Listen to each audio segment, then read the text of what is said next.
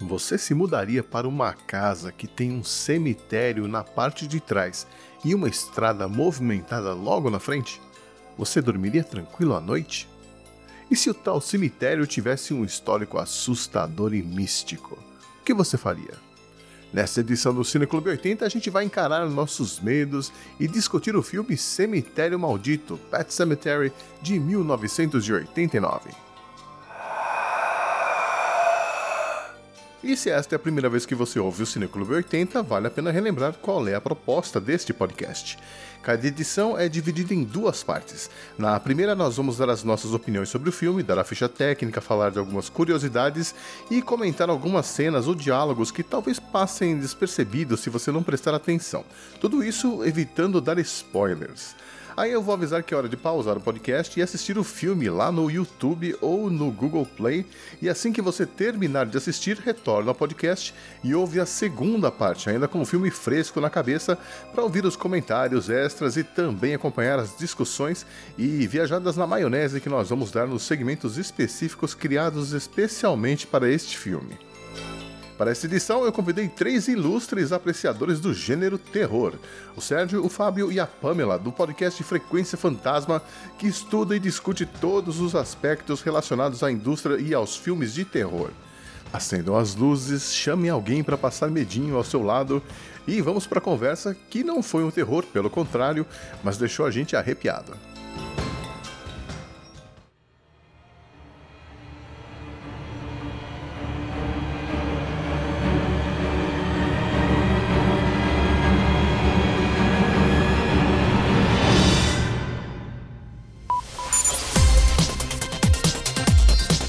Clube 80.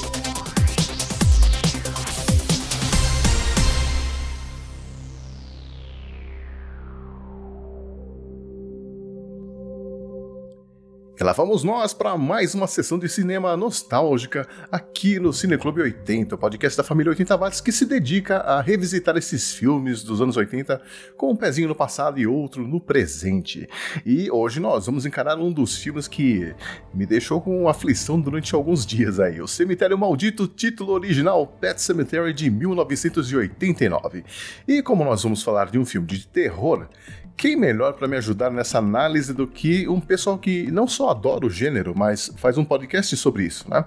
O podcast em questão é o Frequência Fantasma e eu conto com a presença de três dos cinco integrantes da equipe: o Sérgio Júnior. Opa, tudo bom, Xi? tudo bom. É...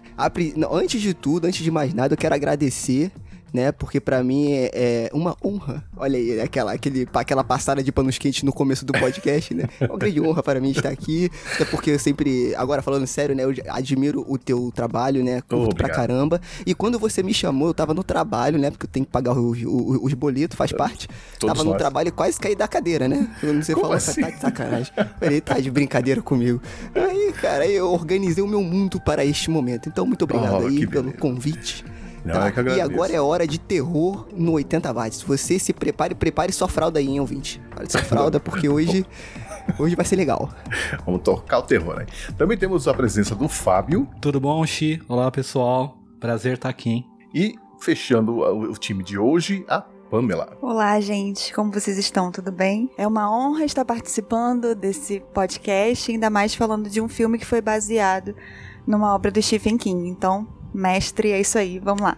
É isso aí. Bom, além deles, o Frequência Fantasma também conta com o Lucas Levino e o Emerson Teixeira. E eu quero aproveitar aqui e deixar um abraço para os dois aí. Quem sabe numa próxima oportunidade a gente junta aí todo mundo, né? Mas eu vou te falar, eu ouvi um certo episódio aí que vocês colocaram no, no Frequência Fantasma e o bicho pegou, eram só cinco, imagina se fossem seis, hein? ah, e só pra complementar, Xi, nós temos sim nossa, nossa sexta participante, nova participante do Frequência Fantasma, que é a Fernanda Oss. Olha aí. Então ela aí está Aumentando o time das mulheres, yes. Aumentando, claro. É isso aí, isso aí, mulheres podcasters. Isso aí, isso aí. Ela é escritora de terror, né? É roteirista, uh. e aí veio para complementar é, esse timaço né? É. do Frequência Fantasma e de alguns mulambos aí. Veio enriquecer o que já era bom, né? É, opa, muito obrigado. Bom, mas aí, qual que é a proposta do Frequência Fantasma? Então, Xi, a proposta, como eu sempre falo, né? É, a proposta é falar de filmes de terror, né? Então a gente tenta não entrar muito só em casos sobrenaturais. A gente fala de filmes de terror, que é o que a gente gosta, mas não só de filmes de terror. Então, geralmente, né, quando eu escutava aí, ainda escuto podcast sobre filmes de terror, a gente vê muito a, a galera que faz análise de filmes. E é muito legal, eu curto e a gente faz isso também. Só que a gente tenta trazer um pouco para as nossas vidas, né? Até falar não só dos filmes, como da indústria como um todo, Uhum. né? Então a gente tenta trazer um, um pouco mais para as nossas vidas, até uma, uma visão mais filosófica, mas não assim, não tão cabeça, mas também não focando só no técnico. A gente traz é, o conceito do filme para as nossas vidas, com o que tá acontecendo atualmente, e é mais ou menos essa pegada. Não, legal, eu acho muito legal, porque às vezes a gente se, eh, se preocupa muito com a parte técnica e tal, e acaba esquecendo que, Isso. no fundo, no fundo, você tem que curtir, né? O filme de terror é legal pra você ter Exato. um medinho ali, né? E ficar pensando depois. Sim. É, essa adrenalina toda aí. Bom, e aí, vocês já falaram de algum filme que foi adaptado de alguma obra do Stephen King lá no Frequência Fantasma? Olha, falar, gente, vocês que estão aí me ajudem a me lembrar, mas falar de um episódio específico sobre uma, hora, uma obra do, do, do, King, não, mas acho que a gente já mencionou algumas vezes em alguns ep- episódios. Né? Mas a gente, a, a- gente até pensa né? e já tá na, na nossa pauta, é, é, de falar um pouco sobre as obras dele, tipo um episódio exclusivo só com as obras do Stephen King, né? Uhum. E se vocês fossem fazer, qual seria esse filme? Qual que é o filme adaptado de uma obra do Stephen King que vocês mais gostam? Agora vai dar briga. Vai lá, vai lá, eu vou deixar pro Fábio e a Pamela falarem primeiro. Não, eu ia falar do Nevoeiro, que eu gosto muito porque ele tem uma um lance de mistério, de você não saber muito bem o que está acontecendo, de vai te envolvendo, tem a, a- relação entre as personagens que vai se criando um conflito, que estão confinados, enfim. Eu acho muito interessante. O final também é super interessante, então acho que eu escolheria o Nevoeiro que tem mais a ver com, com o estilo de, de filme, de roteiro, etc., que eu gosto. Eu gosto bastante. Pela nostalgia, o primeiro, é, pra mim, é, é o Iluminado, porque foi o primeiro filme que eu assisti em VHS, eu era criança, eu tinha uns 7 anos, assim. Foi Meu quando Deus. lançou o VHS no mercado. Você assistiu isso com 7 anos? Acabou. Cara, pois é, né? Cadê a sua mãe, Fábio, seu pai? Tava assistindo comigo, Ai, meu Deus. tava todo mundo assistindo. E aí, de- e aí É. depois as, as pessoas reclamam de problemas psicológicos. Ai, meu filho, dei tanta educação pro meu filho aí, ó. Não, era um videocassete, o controle remoto era com fio, cara. Pra você ver a época, era um Sharp. Tive um desses. O que era mais Gente. engraçado era que você tinha que levantar pra pegar o, o controle remoto, porque o fio era O fio era curto, né? curto. Aí você falou, mas então por que, que tem um fio com controle remoto? Só tem que levantar pra pegar o controle remoto, né? Mas assim, do, do King, esse foi o que mais marcou porque eu era criança. E aí eu tava despertando já o interesse por terror. Mas pra mim o melhor é o Christine. Ele não é fiel ao livro, Ah, é mesmo? mas eu acho a adaptação ficou melhor do que o livro, na minha opinião. É um filme que eu adoro, assim. É porque eu acho que o Christine, ele tem um lance que. Cara, é uma parada muito idiota. Porque ele tenta fazer um carro ser assustador e consegue.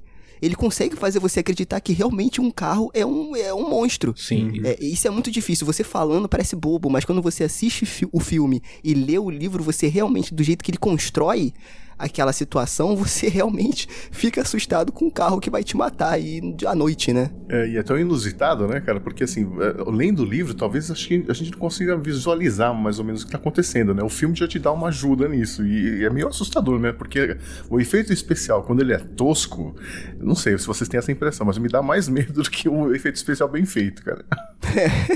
Sim. Não, e o Carpenter brilhou nesse filme aí, cara, dirigindo.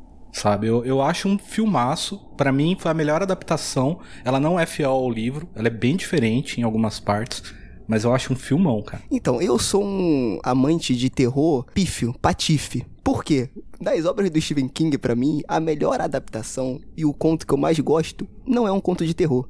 É um sonho de liberdade. Hum. Eu adoro esse filme. Eu acho que esse filme, entre todos do Stephen King, assim, se eu fosse trazer um de terror pra fazer um episódio específico, seria também o Iluminado, porque eu acho que a construção ali do personagem do Jack Nicholson, né, dele chegar na- ali no hotel, tanto o filme quanto o livro, né, mas como aqui é cinema, vamos sempre puxar pro filme. Uhum. Ele chegar lúcido e ele perdendo a lucidez né? E, e acabando com a família dele é, é, é muito legal, né? E sem falar que é Stanley Kubrick. Sim. Porém, um Sonho de Liberdade é, é, é um filme extremamente delicado e, e, bonito e que mostra a outra parte do, do Stephen King e, e isso justifica porque ele é um dos meus escritores preferidos, que ele consegue é, viajar muito bem nos dois lados, né? Tanto do terror de te deixar extremamente assustado e, e desconfortável, quanto é, do drama né, do romance, no caso, que seria no livro, né,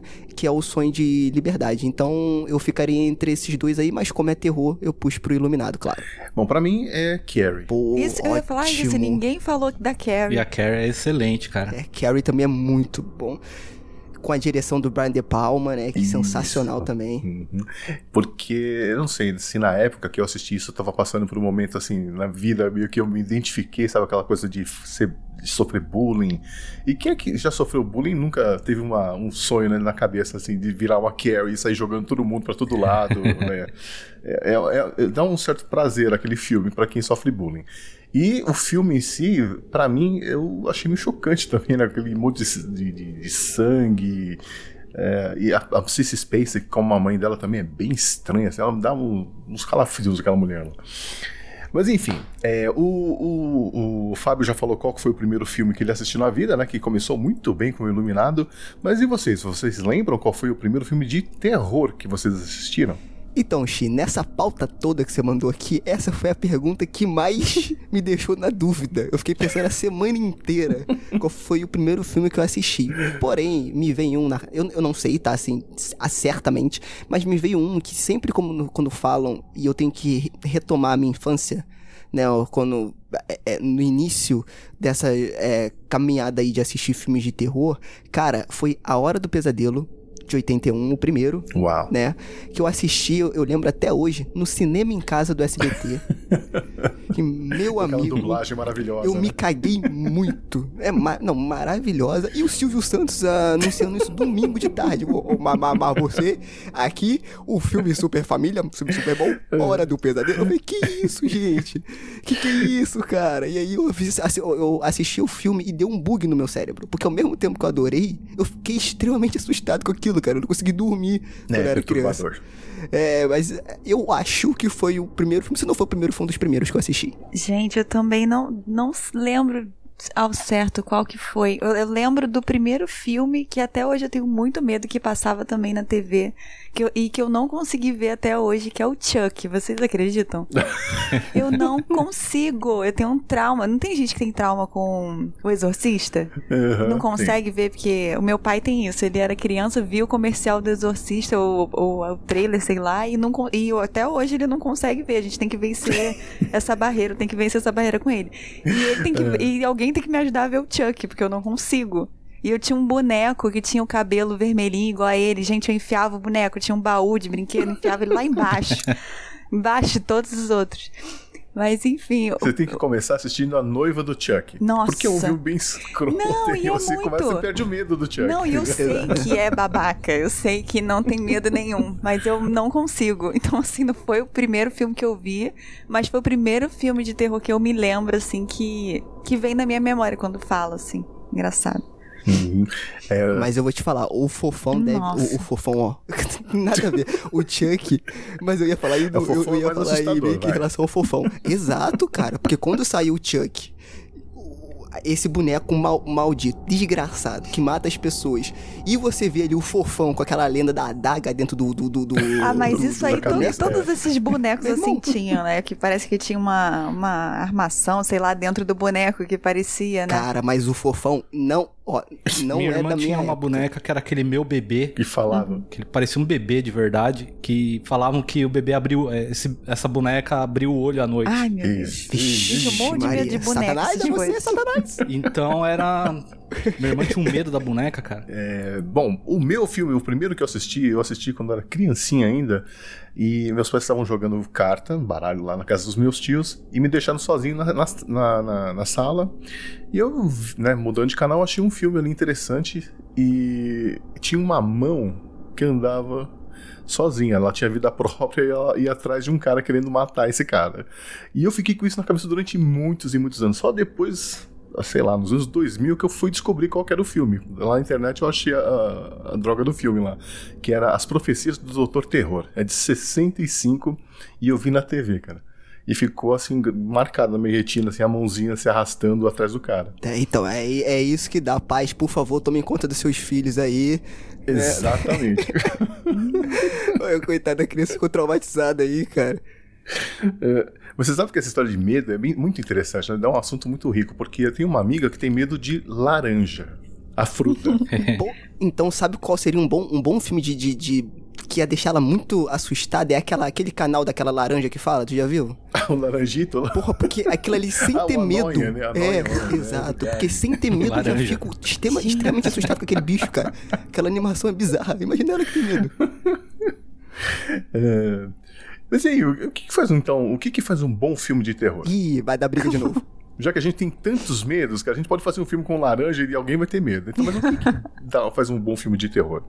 Eu não, eu não sei, porque é engraçado que o Sérgio falou que vai dar briga, porque a gente tem uma, uma concepção diferente dentro do grupo do, dos filmes bons, quais são os filmes bons pra gente, né?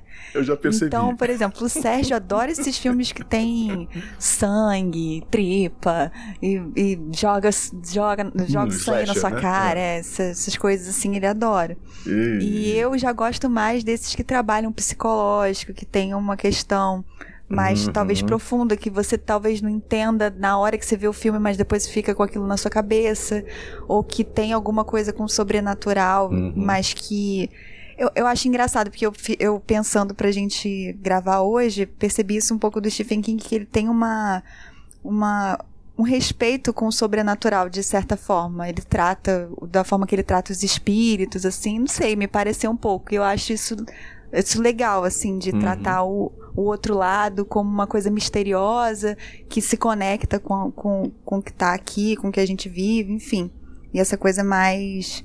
Mas não não cabeça, isso é horrível, assim, não, que, não é essa palavra que eu quero dizer, mas que não é tão macabro assim também, né? A gente tem essa, essa diferença, assim, no grupo. É, eu, eu acho que o que torna um bom filme de terror é preparação de clímax de cena. Uhum. Ah, isso. É uma coisa que eu ia falar também, é o timing. É, Sim. Exatamente. Quando você pega, você sabe introduzir a música certa, ela ter aquela, aquele momento que ela leva, o áudio sobe, abaixa, câmera, que nem é, um filme que eu gosto muito que é A Profecia, aquele de 76. Uhum. A cena que o Demian vem com, com aquele triciclo que a mãe tá pendurando o vaso. Nossa. Nossa. Vem, é. vem subindo a música, aquela música bem, sabe, bem forte, bem marcante, e a câmera vai seguindo ele no triciclo, e você sabe que vai acontecer alguma coisa, te dá aquela agonia. Sim. Eu acho isso faz um bom filme de terror, cara. Porque ele consegue tapar erros de roteiro, entendeu? Sim. Você sim. consegue relevar erros de roteiro por causa de, de clímax, né? Uhum. E aí a mão do diretor é importantíssima, né? Porra. Total. Então, eu acho que assim, eu acho que na verdade a gente brinca e tal que eu gosto de sangue, tripas e ossos, sangue voando na cara. Eu acho, eu acho legal também. Não vou, não vou, vou, quer dizer, vou confessar, né, que eu ah, acho vai muito se redimir, vai se redimir. Mas uhum. eu acho é. que é, foi até uma discussão legal que a gente teve no nosso primeiro episódio, que eu até achei legal a gente fazer pra gente poder até conhecer um, um ao outro, né, do grupo mais, que é, eu acho que o terror é muito particular. Então, por exemplo, a sua amiga, se ela visse um filme com laranja, ela ia se borrar nas calças. Eu não ia. Sim. Entendeu? Hum. Então, eu acho que o, o terror é muito particular, assim.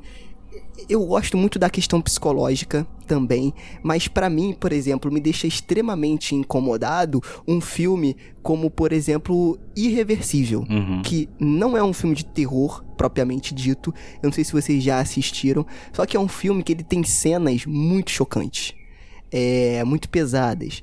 E isso é terror. Ele te deixa extremamente incomodado com aquilo ali. Ele expressa uhum. o que ele quer falar de uma forma agressiva, né? Porque é o jeito dele expressar aquilo ali daquele, daquela, daquele momento, naquele contexto ali, né? Então eu acho assim, é uhum. é muito particular o que é o terror. Eu gosto de terror mais expositivo, né? Porque eu tenho o lance dos clássicos também, então eu prezo muito, por exemplo, pela capacidade do, do diretor e a equipe de construir cenas e sequências com materiais práticos. maquiagem, Uhum. é, é, cenário, tudo isso. Então eu, eu acho isso muito bom. Então, às vezes, o filme tem um roteiro bosta, tem tudo errado. Mas quando ele é criativamente bem feito, né?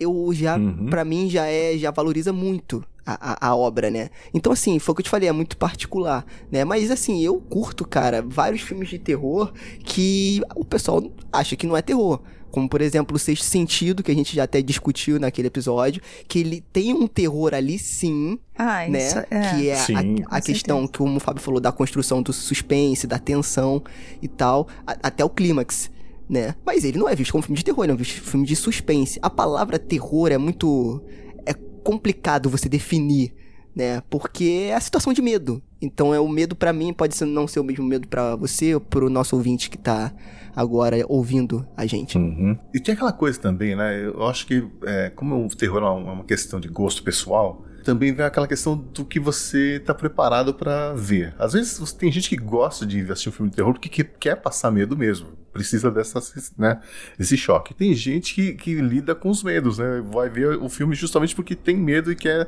meio que lidar com isso no Sim. futuro, vamos dizer assim. Eu. Pra mim, eu gosto do, do sobrenatural. Eu gosto de filmes de terror sobrenatural. Aquela coisa que você não consegue explicar de forma racional, sabe? Tipo, como assim o cara tá possuído? Como assim o, o espírito saiu do corpo e foi no osso? Sabe Aquela coisa que não tem uma explicação científica, uma coisa meio.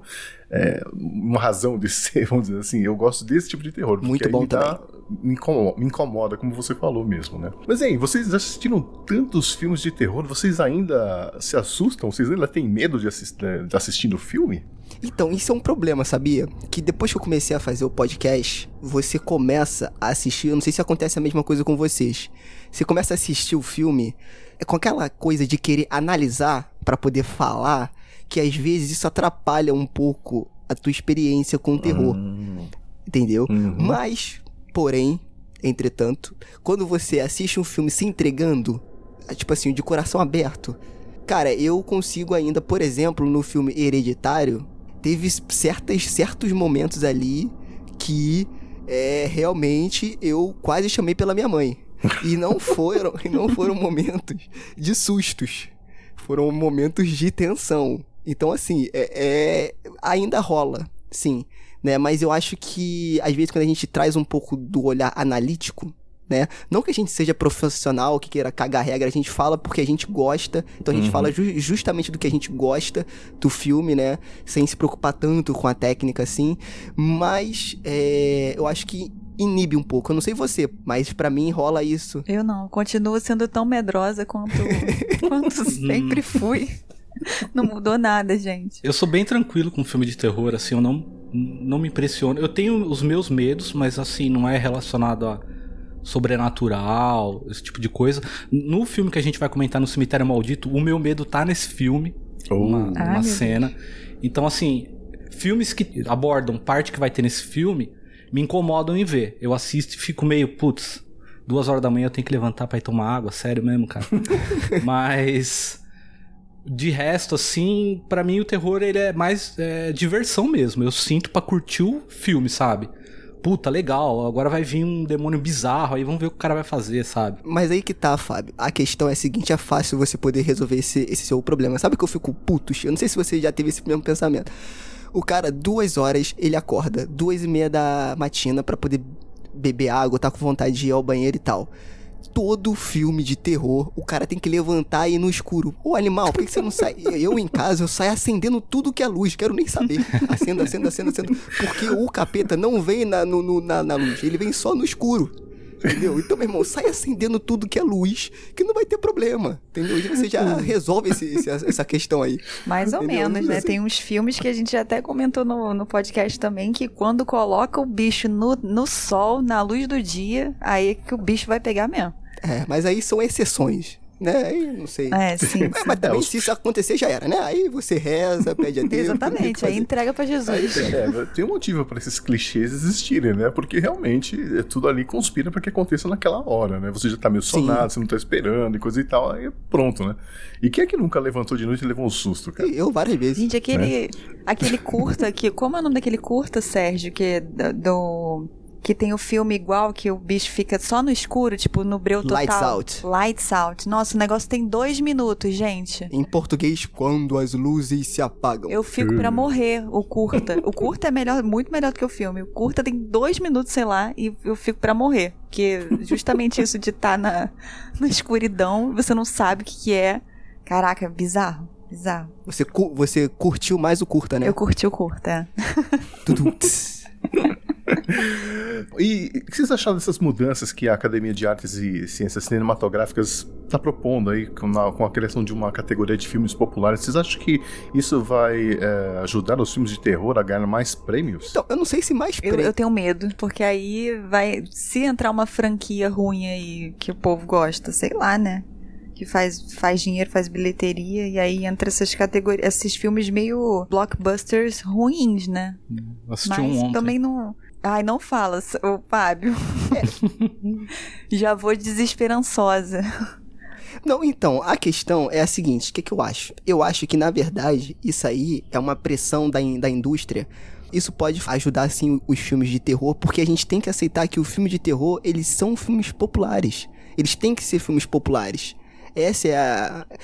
como, como a gente comentou, na década de 80, os filmes de, de, de, de terror eram extremamente populares. Tipo assim, você vê um Sexta-feira 13 no cinema era como você é, ir ver hoje um filme da Marvel no cinema Uhum. era extremamente popular. A- o, o pessoal queria ir pela diversão, entendeu? Então eu acho que isso vai favorecer sim os filmes de terror, mas eu acho que ainda mais é uma pressão da indústria em relação a esses filmes, né? Mais é, blockbusters, como a Pamela falou, da Marvel, da DC, esses filmes mais populares que sim tem ali a sua, vamos dizer assim, né? O que a academia considera como arte, né? Pra estar ali no meio daqueles. Da, da, da- daquelas outras obras ali, né? Que, são, que rola meio que um glamour nelas, né? Eu acho que você criar uma categoria de filme popular, você já tá segregando o, o troço, entendeu? Você, você poderia Totalmente. falar que vai, cham, vai a gente vai ter mais abertura pros filmes populares como melhor filme.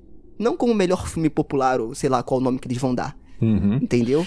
Então fica aquela coisa, né? Mas eu acho que pode favorecer sim o terror, até, até porque ele vem de novo restabelecendo o seu lugar ali na indústria, né? Pelo menos agora, atualmente. Uhum. Vídeo aí Get Out, né? Get Out. Que na minha opinião deveria ter levado, cara. Filmaço. Muito bom. Poxa, nunca torci tanto na minha vida. Pois é. Bom, mas o filme da vez de hoje não é nenhum desses que a gente está comentando. O filme da vez é O Cemitério Maldito de 1989, um filme que foi dirigido por uma mulher, a Mary Lambert. E aí, vocês é, prestaram atenção nesse, nesse detalhe? Sim, ela dirigiu esse filme e ela fez a sequência desse filme. né? Porque tem uma sequência, Cemitério Maldito. Que não tem nada a ver com o livro, tá? Que mostrou que ela não, não sabe dirigir muito bem, cara. Cara, eu não achei não, eu achei ok. Ela, tanto que ela tá dirigindo esses filmes, sabe? Mega, Shark, Tubarão versus o, o Robô Biônico. Ela tá dirigindo esse tipo de filme, assim. Assim como o David Fincher, né? Que pra quem não sabe, David Fincher aí, que é um diretor super aclamado, hoje ele começou com videoclipes. Sim, e bons videoclipes. Não, ah, tem uma curiosidade também que eu acho que você já ia mencionar. Uma curiosidade do, do desse filme é que ele era pra ser dirigido pelo Romero, né? Pelo Jorge Romero. Ah, sim. Uhum. Que inclusive comprou os direitos né, de, de- de- do filme, Sim. mas acabou não podendo realizar porque estava envolvido em outras, outros projetos ainda. Sim, sim. Mas eu vou te falar, cara, eu, assim, é, sempre que eu não assisto um filme da década de 80, 70, qual década for, eu sempre tento me colocar no contexto daquela época. Pra tentar analisar, entre aspas, no contexto daquela época. Entendeu? Então, assim, não me incomodou muito. Me incomodou a atuação dos, do- do- do- dos atores. Aí sim. né? Mas a, a direção dela eu achei que foi bem ok, assim, padrão década de 80, sabe? Na, na- na- na minha visão, né? Não sei. Né, você, você mencionou a, a atuação, realmente eu acho que o melhor ator ali foi o, o gato, o Church. Impecável, cara. Não errou uma linha. Tadinha, a criancinha também era. A criancinha era boa também, gente. Pô, a criancinha não, cara. Eu acho que deram cocaína pra, pra aquela criança ali, cara. Quando ela ficava Gente. puta, amigo. Eu ficava com medo. Eu falei, que isso, gente? Eu até levantava as pernas, né? Não sei se ela tava aqui embaixo. Sei lá. E que isso, gente? Deram alguma droga pra essa criança aí, porque ela tá muito fora de si, Eu cara. não consegui, eu fiquei, eu fiquei. Eu me apeguei à criancinha. Tipo, pra mim era tipo meu irmãozinho pequeno. Eu achei. Eu ficava. Toda vez que ele aparecia, não, não matter what, eu ficava. Oh. Mesmo assim, ele tava com a cara tipo. Ah. Eu fazia isso com gato. Oh, que fofinho, esfa esfaqueando a mãe, que coisa fofa. É, tipo isso, tipo isso. Eu ficava, ô, neném, não faz isso. Bom, esse filme ele estreou nos Estados Unidos em abril de 89 e aqui no Brasil ele estreou em setembro daquele mesmo ano. Entrou em circuito, acho que teve pré-estreia em setembro de 89 e entrou em circuito no dia 18 de novembro de 89. O filme foi lançado em VHS, mas aí já foi já na década de ses- de 90. Tem duração de 103 minutos e conta a história da família Creed, né, que se muda para uma casa nova em Chicago é, que fica próximo a uma estrada movimentada e também a um cemitério misterioso, vamos dizer. Os vizinhos não gostam de falar sobre esse cemitério e o- a família Creed vai descobrir o motivo do jeito mais difícil, né? Quando eles vão ter que lidar com as, as consequências das suas escolhas. É uma boa sinopse do filme? Uma ótima sinopse e que já mostra um pouco do estilo do Stephen King, Hum, né? Que é a questão mais de trabalhar o psicológico de seus personagens. E aí a gente cai no que a Pamela gosta. Que é totalmente psicológico. Se você for ler o livro, né? Porque o filme você tem que ser mais expositivo, porque você, tá, tá- você meio que tá trabalhando com audiovisual. Mas as obras do Stephen King, e ele é muito criticado por conta disso, demoram, botando entre aspas assim, né? Demoram muito a chegar no clímax, mas não porque isso é ruim. Porque ele toma um tempo muito grande pra desenvolver os personagens e fazer com que você se apegue aos personagens. Pra quando acontecer a situação que, que vai mudar a história ou que vai ser a quebra, ali você realmente sentir aquilo. Então esse tema tem tudo a ver com o Stephen King, claro, ele que fez, né? E conversa muito.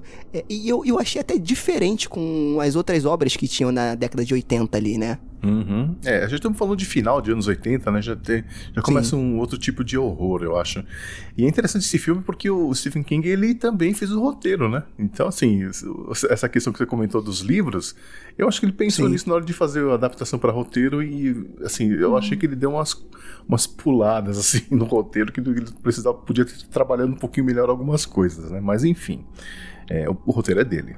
Então, mas o Cemitério Maldito, ele é um livro que, se, se vocês não, pra quem não sabe, ele quase que não é publicado, tá? Porque o próprio Stephen King, quando ele acabou de escrever o livro, ele achou o livro horrível. E o- horrível no bom sentido, de ser extremamente assustador pra ele que escreveu o livro. Né? E aí, se não fosse pela influência da mulher dele, da, eu acho que é Tabata o nome dela, ou Tabata, eu acho que é Tabata. Se não fosse por ela, o livro não ia sair, porque ela leu, né, o, a primeira versão e falou: Cara, isso aqui é horrível, é um livro desgraçado, mas ele tem que ser publicado. e, assim, ele é um livro pesado. Ele- eu acho ele, um, ele um. Apesar dele ter características que você possa começar a ler a obra dele por esse livro, pode, de boa. Mas ele, li- ele é um livro pesado. Eu aconselharia você que quer começar a ler uma obra do Stephen King, começar com o Iluminado, que ele é mais ali. A, a- história dele você vai sentir o desenvolvimento ali, e como que é a escrita dele, e também o Christine. O conto do Christine pra você ver a habilidade do Stephen King em transformar um objeto comum num monstro.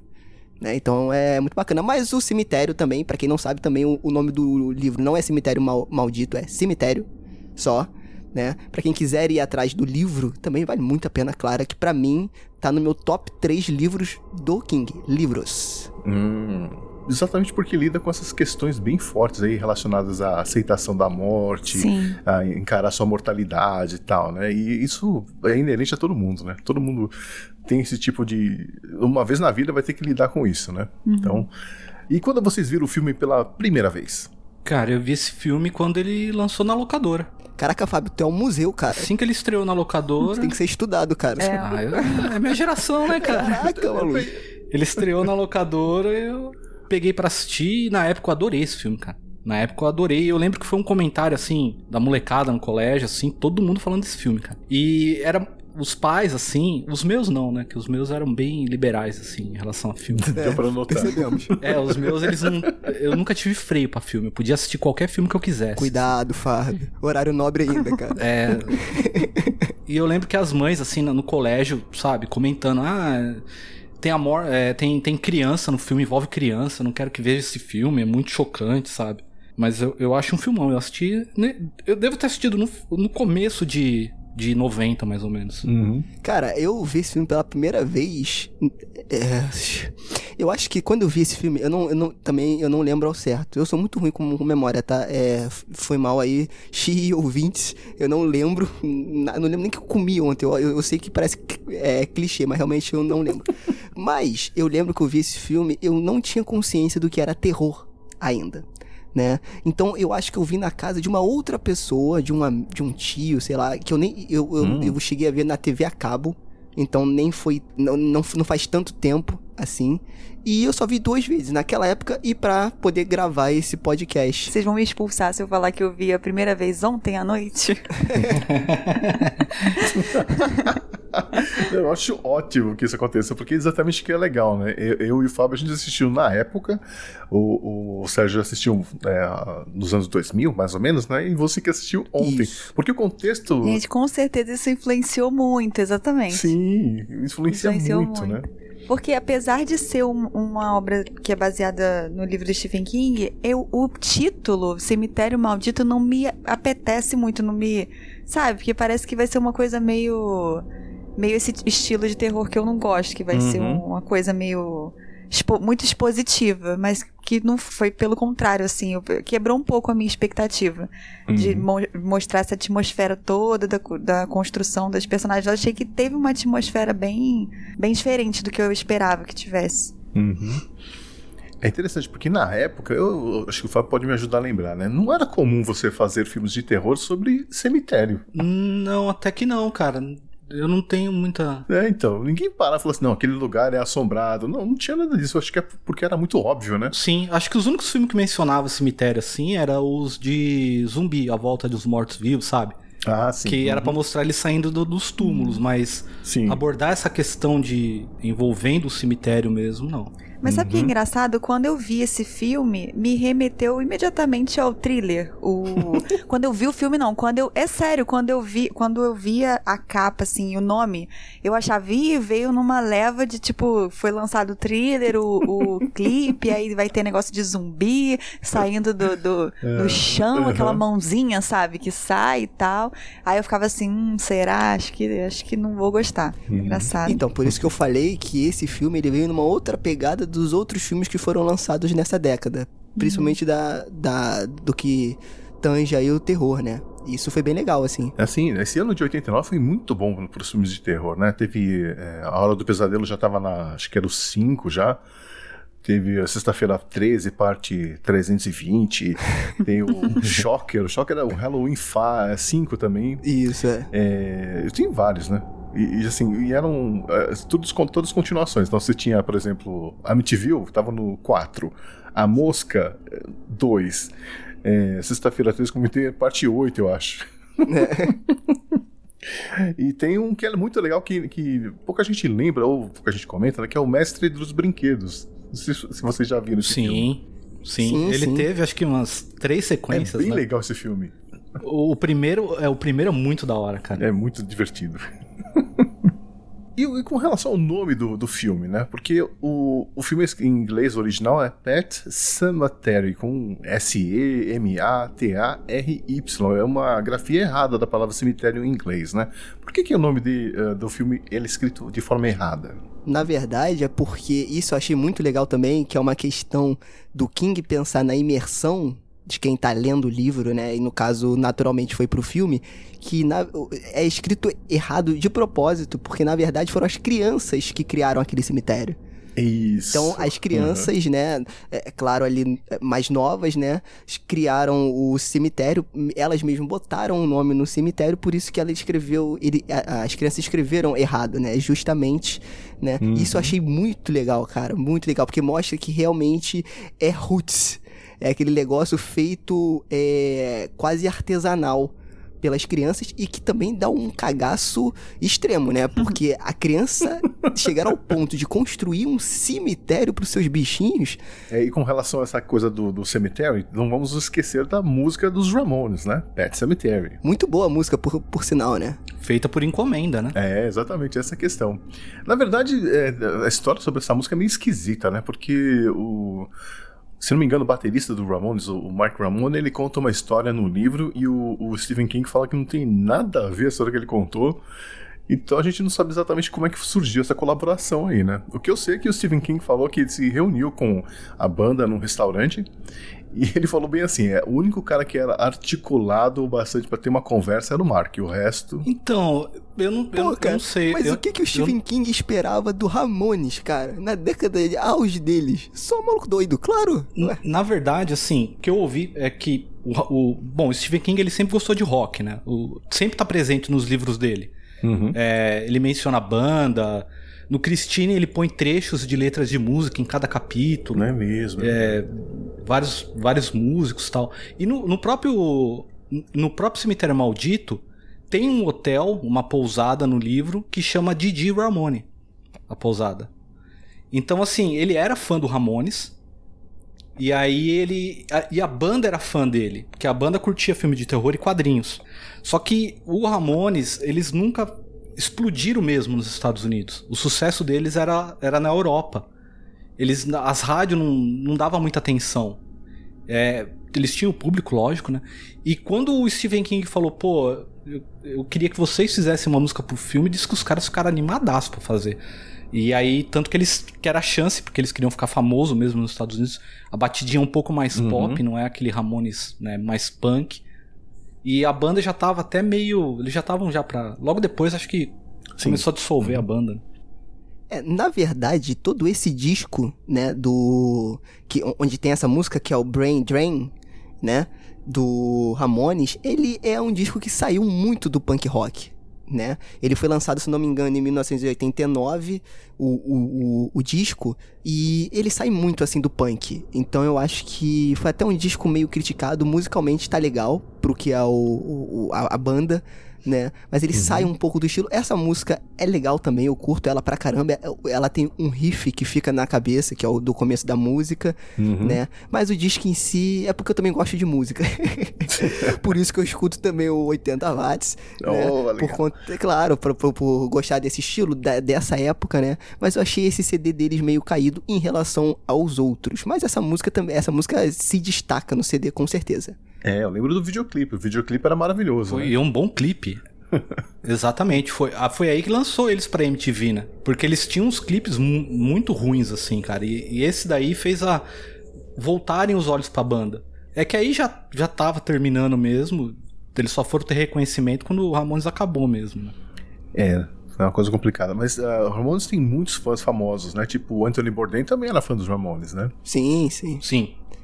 É porque a- Eles eram bem conceituados. né? Nesse meio, o pessoal dava valor. É que as rádios que não, sabe, não se importavam muito com eles. É porque o discurso deles pra época não casava muito com o que principalmente os Estados Unidos estava pregando, sabe? Eles eram bem questionadores, né? Principalmente politicamente. E aí, amigo, só toca na rádio o que eles querem, obviamente. Né? Então, por isso que eles fizeram mais sucesso na Europa. E fizeram sucesso forçado. Tá? Porque realmente a galera gostava de ir no show. Falavam que todo show do, do, do Ramones não era só um show, era uma festa, né? Porque tinha maluquice pra tudo que é lado. Então. Ah, eu posso atestar isso, cara. Eu Você já foi no no show do Ramones. Meu Deus. Eu já estive no Você show do foi no show? Fui no, show do Ramones. 94? É, 90. É, acho que foi 94, no Damachoque, acho que era. O que teve aquela bomba de, de, de fumaça e tudo? Não, nesse dia não. Não, aquele acho que foi o de 80 e alguma coisa. Vixe, Imagina, cal- calcule. Ah, eu não né? lembro, cara. Chega uma idade, uma, uma hora que a sua, a sua a idade começa a atrapalhar na memória. sabe? eu acho que foi no Damachoque. É, sei bem isso. Mas assim, o show em si, cara, é, você não tem tempo de respirar, é um negócio maravilhoso, assim. É, enfim, bom, é, a gente né, sai um pouco do assunto aqui, vamos voltar. É Voltando verdade. Pro filme Pet Cemetery, né? Tem um, personagem, um, um ator, diz, melhor dizendo, né? No filme que é muito legal a gente comentar, que é o Fred Gwynne. Boa. Que faz o papel do. É um. Faz um papel do vizinho, né? Do, do personagem principal e que ficou famoso por uma série que ele fez muito tempo antes, né? É a série Os Monstros, né? Sim. Os monstros. Os monstros, ele mesmo, ele era o Herman Monster. Exato. Foi muito legal. No Brasil, acho que passava como a família monstro, A né? família A Monstro. família monstro. Uhum. Que ele era o Frankenstein, né? Se eu não, se eu não me Que era engano. ótimo. Essa série era maravilhosa, né? Porque você tinha a Ivone de Carlo, que era, seria uma vampira, né? Uma mortícia, vamos dizer assim. Tinha o filhinho que era vampiro. É, o tio também era um vampiro, se não me engano. É, o vovô E monstro. tinha uma que não tinha. É, o vovô monstro que era engraçadíssimo. E tinha uma, acho que era filha. A filha era normal. Era uma adolescente bonitona lá, normal. Eu, eu achava maravilhosa essa série. Enfim. E tem um easter egg dessa série no filme do Cemitério Maldito. Ah, é? É um spoiler ou a gente pode falar? Eu não sei se. Eu acho que não é spoiler. Vou tentar qualquer coisa você corta. Então manda. Mas o, cach... o, o Jude ele fala do cachorro dele, o Spot. O Spot era o bicho de estimação da família Monstro. Hum, mas não era um, um monstro que ficava no, no, no- escondido, né? Exatamente, chamava Spot. Que ótimo. Chamava Uhum. Spot. E, ele, e o, o Stephen King quis colocar no filme esse nome. Porque no livro não é Spot. E, e você aí que acha que ter um cachorro dá trabalho. Imagina um monstro. um calabouço, né? Eles, eles levantavam, é, um calabouço, né, que eles tinham. né? Sensacional, cara. e esse, o Fred Gwynne, ele era ator, mas ele também era escritor, cantor, ilustrador e se formou em design na Universidade de Harvard. O cara não era fraco não, né, meu? Era um artista, né? Não, ele era bom. E tinha quase dois metros de altura também, né? Ele era um artista completo, é. Ainda jogava basquete se bobear.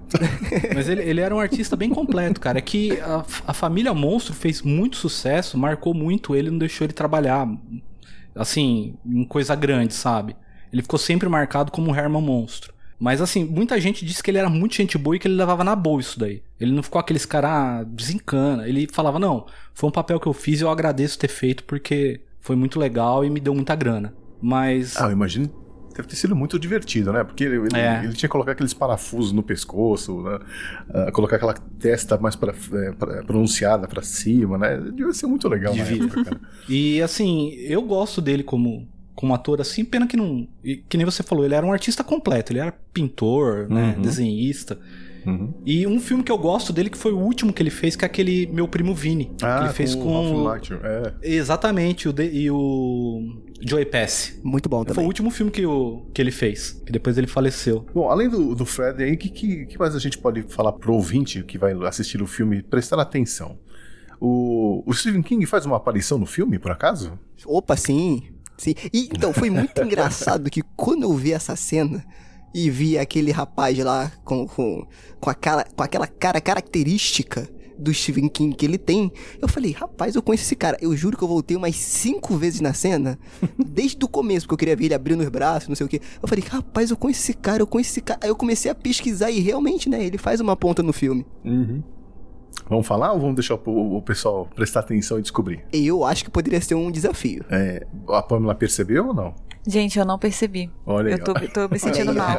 Não percebi. Vai ter que Olha assistir aí, de novo agora. Nem tchum. Vou ter que assistir de novo, é. Posso dar uma sugestão, Xi? Quem, eu não sei se a gente vai falar depois, mas você assista ao filme aí e quem adivinhar onde estava o Stephen King, não vale colar na, na- no Google, hein, gente? Por favor.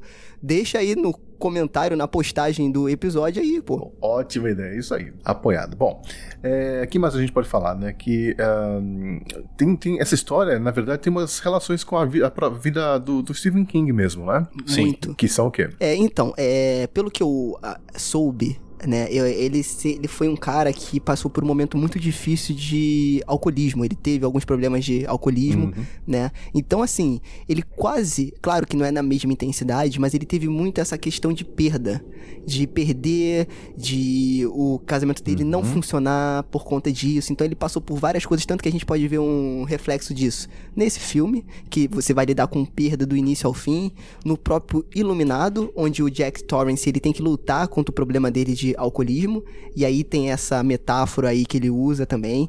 Então, assim, o que me chamou mais a atenção e que já me fez linkar diretamente com a vida do Stephen King foi essa relação que ele sempre teve, de ao mesmo tempo que ele tinha um sucesso, ele tinha que lidar com as perdas por conta dos vícios e das coisas que ele fazia, assim, na vida pessoal dele, né? Uhum. Então acho que isso conversou muito com a vida dele. Sim, ele, ele, ele sempre. A vida pessoal dele sempre teve nos livros dele. Então, assim, qualquer livro que você vai ler do Stephen King tem algum. O que é até normal entre escritor, eu acho, né? Você colocar experiência sua, né? E misturar com a ficção. Mas é muito forte. Diz que o Stephen King realmente ele morava no Maine, Uhum. tanto que o filme foi filmado lá, porque era perto da casa dele. 20 minutos. E que em frente da casa dele, é, em frente da casa dele tinha uma estrada onde passava caminhão. E o filho dele era pequeno na época. E disse que ele, um dia olhando, ele falou: Putz, meu, isso daí é meio perigoso. Se acontecesse alguma coisa, aí ele teve a ideia de escrever o livro. Parece que aconteceu com o gato da, da filha dele, né? Então, Sim. Foi atropelado. Aí eu não sei até onde entra a lenda, porque como ele é um escritor muito grande, surge muita lenda, mas diz que atrás da casa dele tinha um caminho que dava num cemitério de animais. Oh, meu E Deus. que ele enterrou o gato lá. É, justamente por conta desse negócio todo, de, de que ele realmente morou no Maine e perto dali passava muito caminhão e a mesma história do, li, do filme, ele retrata, quer dizer, ele puxa pra vida dele que falava que até esse ponto realmente aconteceu. Que a, só não foram crianças, é, slashers que criaram o cemitério de animais, mas os vizinhos criaram pra enterrar os bichinhos ali perto da casa deles, né, por conta dessa estrada. Aí foi o que o Fábio falou, até onde é real e não é, a gente não sabe, né? Mas, né, em muitas fontes onde você vai procurar sobre essa informação, realmente tem, tem algumas citações dele, né? Mas aí foi o que o Fábio falou, o nome dele é muito grande, né? Então dá margem pra muita coisa. Uhum. Bom, a Pamela falou aí da criança que participa do filme, né? É... Pamela, se fosse o seu filho ali com 3 anos de idade, você permitiria que ele participasse desse filme? Ai, meu Deus. Eu fiquei pensando isso várias vezes, gente. Eu fiquei como que. Primeiro que eu achei essa criança muito inteligente. Ela falava as coisas certinho, tão bonitinha, gente. Eu falei, tá melhor do que todos os outros atores, essa criança. Tá maravilhosa. Como que eles fizeram, né, pra ela. Porque foi o que eu falei, eu não consegui ah, comprar a criancinha no filme, entendeu? Eu só, eu só acho que ela é uma criancinha inocente. Então acho que isso. Mas enfim, entendeu? Eu, eu só acho que ela é a criancinha do início, que é tipo, ah, vem aqui, você tá fazendo uma caretinha porque tá mandando você fazendo. Eu fico, tipo assim, quando ela fazia a atuação, eu via alguém fazendo uma careta, sabe, na frente dela. Tipo, faz assim, faz, faz assim com a mãozinha. Mas, enfim, é, não sei, cara. É bizarro isso, né? De. de... Porque teve essa, tem essas cenas mais tensas, assim, mas eu achei que não, não teve nada muito traumatizante em geral. Ou será que, será que sim? Não sei, o que eu fiquei sabendo é que eles passavam as gravações com a criança que era pra não deixar essas coisas na cabeça Aham. dela. Então, era meio que uma brincadeira, né? Então, agora você vai fazer isso e depois, semana que vem, você volta e vai fazer outra coisa. Eu acho que te- teve um cuidado com isso. É, eu fiquei pensando até que ponto eles usaram a criança, entendeu? Até que Uhum. Eles mudaram pra um boneco, eles, eles. Tanto que nas cenas que tem ó, a versão Evil, é, tem bem tem muito corte, né? Corte e closes, né? Na mão, na, na- Então, com certeza, essas cenas que tinha mais, assim, coisas não. não que não são boas pra crianças, eles devem ter usado protótipos, sei lá, alguma boneco, alguma coisa assim, né? Foi, foi, ele- ele- eles usaram um boneco e já adianto logo se fosse meu filho ia dar maior incentivo. Vai lá, filhão, isso aí, corta desse jeito, não corta, porra, pô, ter o seu filho participando de filme de terror é uma honra. E uma coisa que eu achei legal nesse filme é que eles usaram um boneco animatronic pra fazer a criança. Uhum. É, e foi legal porque geralmente eles usam anão, sabe? E fica, fica estranho o anão vestido de criança. Você sabe que é um anão. E no filme, como colocou animatronic, eu achei que ficou bem feito, cara. Olha aí, a tecnologia su- substituindo até as crianças. Bom, antes da gente encerrar essa primeira parte, deixa eu deixar um disclaimer aqui, né? Esse filme fala sobre a dor de perdermos um ente querido, é, daquilo que nós somos capazes de fazer para lidar com, com esse sofrimento, né? Então, se você, ouvinte, estiver recentemente passou por alguma situação parecida, eu aconselho pensar um pouco antes de assistir esse filme, tá? Tá avisado. Então é isso, agora acho que tá na hora da gente fazer uma pausa e você vai lá assistir o filme, a gente também vai dar uma assistir pela vigésima vez aqui também, e já já a gente volta para continuar essa conversa sobre o filme Cemitério Maldito. Até já.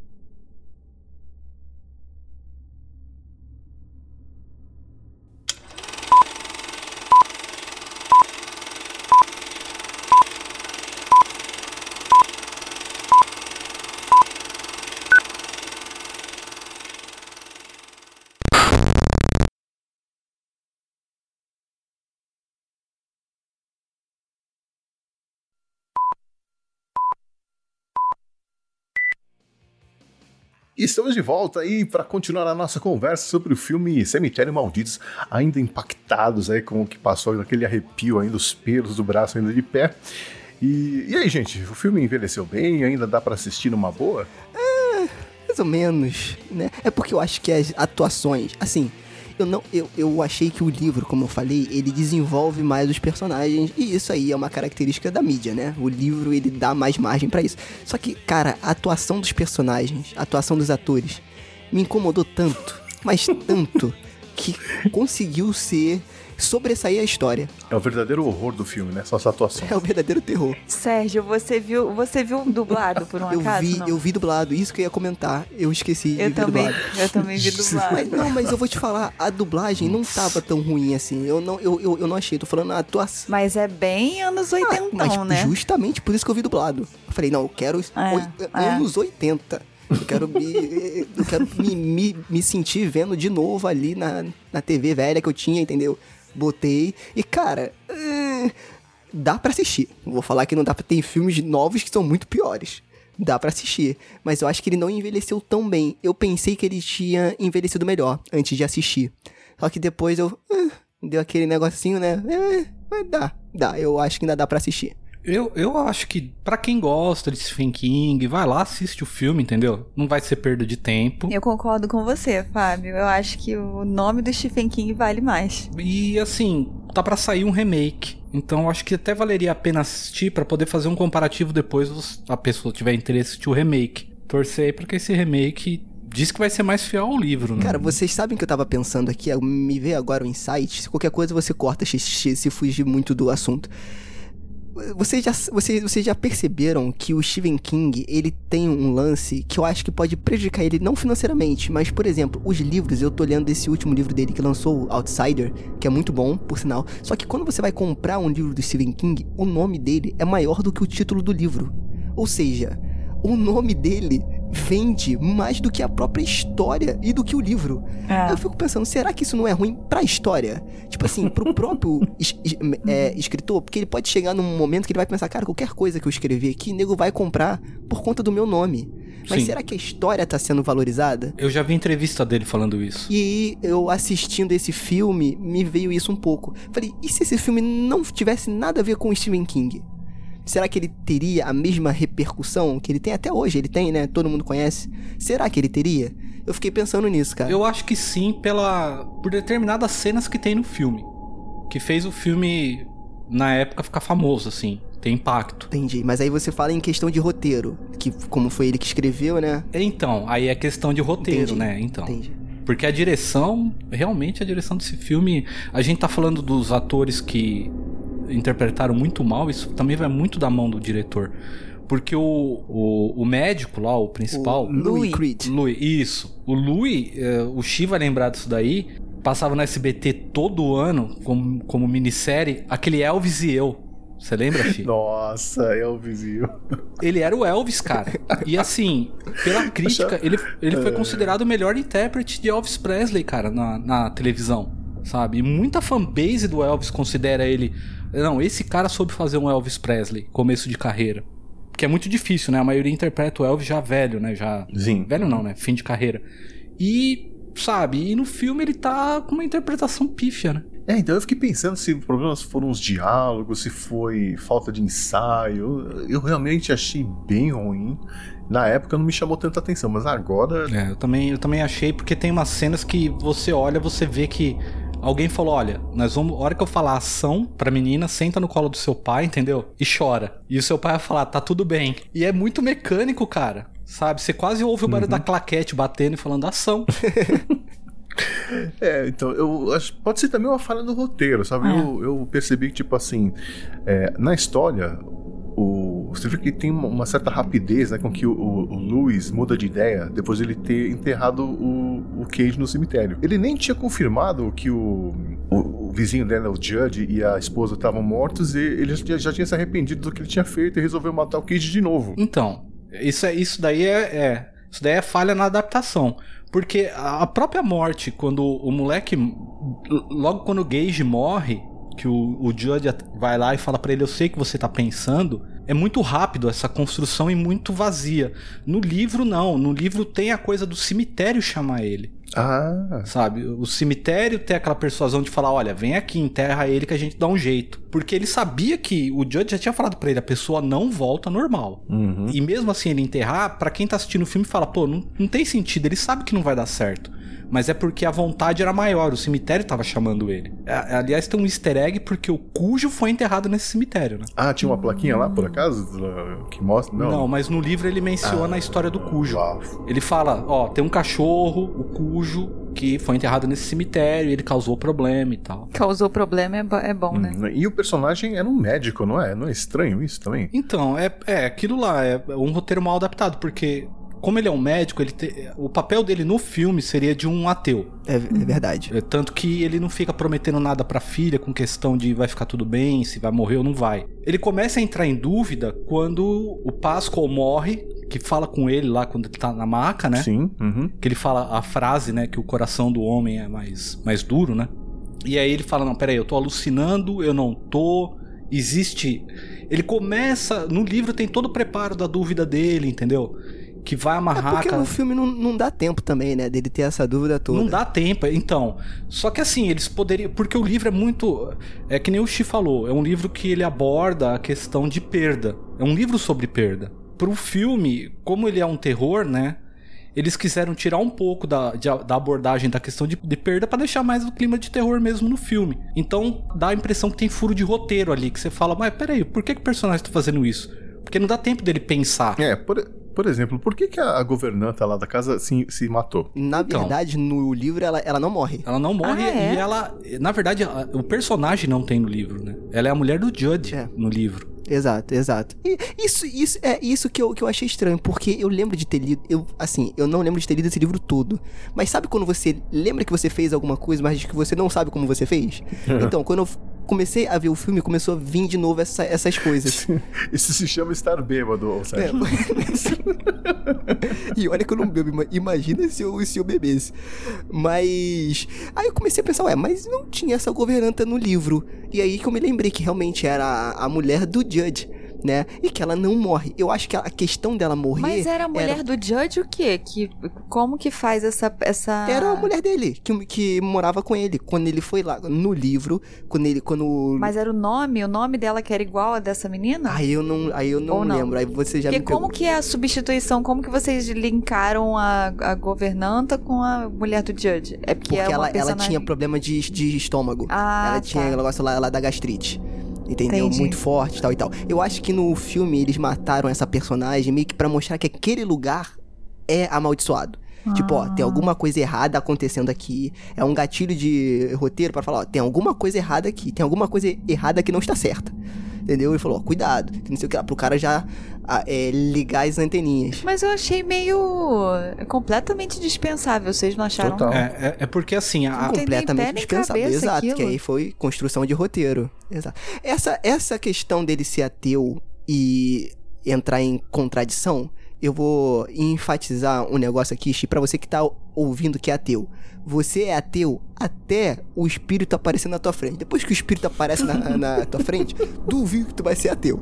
Entendeu? Então, assim, eu achei mal construído. No livro é bem mais construído, claro, novamente, porque é uma outra mídia. Mas ele poderia, com algumas é, é, outra, outros recursos, ter construído melhor esse lance dele virar a chave e começar a acreditar que realmente aquilo ali tem uma coisa ruim, É, né? Isso ficou faltando É, mesmo. então, uma coisa que eu não entendi foi desse personagem do Vitor, qual foi a dele falar aquela frase motivacional do nada quando ele chega no hospital e não conhecia o Louis. E, entendeu? Eu não entendi porque que ele, Tipo, qual foi a, a relação que ele tinha com o Louis antes mesmo de nem ter conhecido ele? Ele já tava morto, ele não tava. Eu achei meio muito louco isso. Se ele tivesse, tipo, porque a construção normal que eu acho que deveria ser é, tipo, o cara tentou salvar ele, e aí não aconteceu nada, tipo, o cara só morreu, e aí depois ele volta como uma, uma espécie de agradecimento, tentando ajudar, Uhum. ajudá-lo, entendeu? E aí, tá, aí poderia encaixar essa frase motivacional em algum lugar, na primeira vez que eles se encontram, e aí tudo bem, mas o que que teve a ver na primeira vez que eles se encontram com ele vivo. Então, é porque assim. O- entendeu? Tipo, por que, que ele falou isso? Já começa um pouco antes do, do, do Páscoa mesmo. é, tem o fator da casa. Stephen King adora uma casa mal assombrada, né? A casa ali, no, no livro, ele explica o Judge que aquela casa foi construída no limite da civilização deles ali com as terras indígenas. Ah, Tanto que o cemitério indígena é no fundo. E que toda vez que o homem tentou am- ampliar aquele território indo pra lá, aconteceu desgraça. uhum. Então eles abandonaram, por isso que lá é mato. Hum. Porque lá é amaldiçoado. Porque o Stephen King ele tem uma coisa muito. Ele sempre criticou o avanço do homem branco em cima do índio, sabe? Uhum. Tem um- um- uma série que passava da. Acho que Contos da Cripta, uma- alguma coisa assim, que tem uma história do Stephen King muito legal de um advogado que sacaneia o índio e o índio põe o dedo na testa do advogado e fala: emagreça. E o advogado começa a definhar. Ah, é ótimo. Cara, isso é muito bom, cara. E o que? Como é que é? Não entendi. Isso é assustador. Como o, o é? advogado sacaneia o, o- o índio. Ah. O- o- um índio é atropelado e morre e o advogado defende o bêbado que atropelou. Hum. E aí o, o índio, o advogado era gordo, era obeso. Uhum. E quando eles saem do tribunal, acho que ele fala alguma coisa pro índio, assim, fazendo desfeita. O índio só põe o dedo na testa dele e fala, emagreça. E aí o advogado começa a perder peso sem parar, assim, ele começa a definhar. Eita. É muito louco esse Isso aí é um episódio. conto dos, do Stephen King. Sim. Que o conto é de se cagar nas calças. O conto é muito bizarro. Porque o cara começa a emagrecer muito. Tipo, você não vê mais como ele possa. Como, como ele pode emagrecer. E ele consegue. Ele vai emagrecendo. E isso é o terror. Esse é o terror do conto. É o cara emagrecer e não conseguir parar de Vai emagrecer. emagrecer até morrer, né? É, muito legal. Mas isso é, ao longo muito- do tempo. Ele vai emagrecendo ao longo do tempo. É, ao longo do, do livro, né? Ah, e aí tá. vai tentando descobrir o que, que tá acontecendo. Mas é muito rápido, não é normal. É. É, ele Sim, fica sim, com as sim. pelancas caindo, né? É, é muito legal. E- É muito legal. legal. Mas assim, então, aí tem essa questão da casa. Quando o Pascal, ele, ele sofre um acidente de moto, um caminhão daqueles que passa na rodovia atropela ele. Uhum. E aí o, o- o- Gente, na verdade, o grande vilão desse filme é a porcaria da rodovia, né? Porque, meu Deus Mas isso céu. você tá falando no livro, né? Porque você. Então, é, no, no, li- no, no filme não fala que ele tava de moto, foi atropelado por um caminhão, mas é, é meio indiferente, Exato. assim. Ele entrou, deu entrada no hospital morrendo, né? É, assim. Dá, dá a entender o quê? Que o, o, o- quando ele morre, vem o aviso, ó, esse cara aí que tentou te salvar, ele tá naquela casa amaldiçoada e vai dar ruim, cara. Você tem que avisar ele. Aquela frase, o coração é é mais duro, era da tribo indígena que parou de enterrar os, os ancestrais naquela terra lá, porque a terra ficou podre. Por causa da mão do É homem. porque, na verdade, é esse sinal que a Pamela falou, que ele falou do nada, essa frase motivacional, isso aí, eu acho que é o link que ele tentou fazer com a questão que o Fábio falou do cemitério tá chamando o Exatamente. Lui e tá querendo avisá-lo de alguma forma. Uhum. Então ele usa Aí faz o sentido. personagem do, do Pascal, né, Pra poder fazer esse link entre o Lui e o, e o cemitério, Pra ele não perder, entre aspas, esse tempo de estar construindo o cemitério, entrando na vida do Lui, entendeu? Ih, mas caraca, eu achei muito do nada essa primeira, assim. Achava que tinha que ter sido. Então, fica Ah. muito. Pra quem não leu o livro, então, para quem não leu o livro, fica muito no ar. Jogou, assim. Entendeu? Por isso que foi legal você ter visto, é. Você ter uma outra Esse é percepção. um problema, né? Do próprio autor do livro escrever o roteiro. Porque na cabeça dele a história tá muito É clara. verdade. Mas quando você vai Exatamente. contar pra alguém que nunca viu, você É verdade, perde isso, tem né? razão. Agora, uma coisa sobre esse Vitor é que eu perdi completamente a minha crença nele quando eu vi que ele, tá- ele usava bermuda e, sa- e sapatinho, sapatênis com a meia, com a meia pra cima. Eu falei, Caraca, o cara está com a, com a cabeça anos 80, estourada. mano. o cara está com a cabeça, o cérebro saindo. A Pamela percebe, não, que ele estava usando sapatênis com a meia. Caraca! de bermuda. É porque eu achei muito engraçado. Eu nunca tinha visto quando ele vai buscar o Lu e aí ele vai naquele caminhozinho que ele, tipo, não, fala, não faça eu falar de novo. Ele vai no caminhozinho todo pimpão com a perninha de fora, sabe? Com, com a meinha pra cima. Eu falei, ah, não vou te levar a sério não, meu filho. Nem, eu nem tinha percebido ainda que ele era que ele era do bem, assim. Eu achava que ele era evil. Só que aí depois que eu vi a bermudinha, eu falei, ah, ele é de boa, não tenho mais medo dele, não. A Pamela é jovem, não, não pegou essa moda, né? Mas você viu os filmes dos anos de 82, por exemplo, meu Deus. O, o short era, era mais curto do que a meia, com certeza. gente, mas é muito engraçado isso. O moletomzinho, shortinho vermelho e o sapatente. É. Mas aí, que outras cenas chamaram a atenção de vocês durante o filme? Ah, tem muitas. Tem uma cena que eu achei legal que já conta muita história do que vai acontecer, que é um enquadramento em que a Rachel, que é a mulher do Louis, ela tá conversando com ele no telefone, né? A merda já, já, já aconteceu toda. E aí eles focam nela embaixo e no quadro atrás de um garoto com um gato. Ah, sim, tem um garoto com. Aham. Isso é muito interessante. Isso já contou, olha. Ele voltou e vai dar merda. Ele voltou assim como o gato. Hum. E coisas ruins vão, vão acontecer. Então teve umas coisas que ela contou, a diretora, aí não sei se foi do roteiro ou da a- a direção, eu acho que os dois em conjunto, né? Eles tentaram fazer algumas coisas pra contar a história que eu achei interessante. Essa foi uma cena legal, né? Que, eu, que eu, eu, eu achei bacana. Outra cena que me, me, me deixou muito desconfortável foi a questão do pai desenterrar o filho. Ai, e, e ter é- aquela, aquilo é aquela, a- aquela cena de abraço. Cara, aquele ali é um Ah. cadáver, cara. Cara, é Sabe? E ele mesmo assim. E isso. E aí, aí que tá a questão de o quão pesada essa história é, né? Ao ponto do pai não aceitar a morte do filho e desenterrá-lo e conseguir ter aquela relação com um cadáver.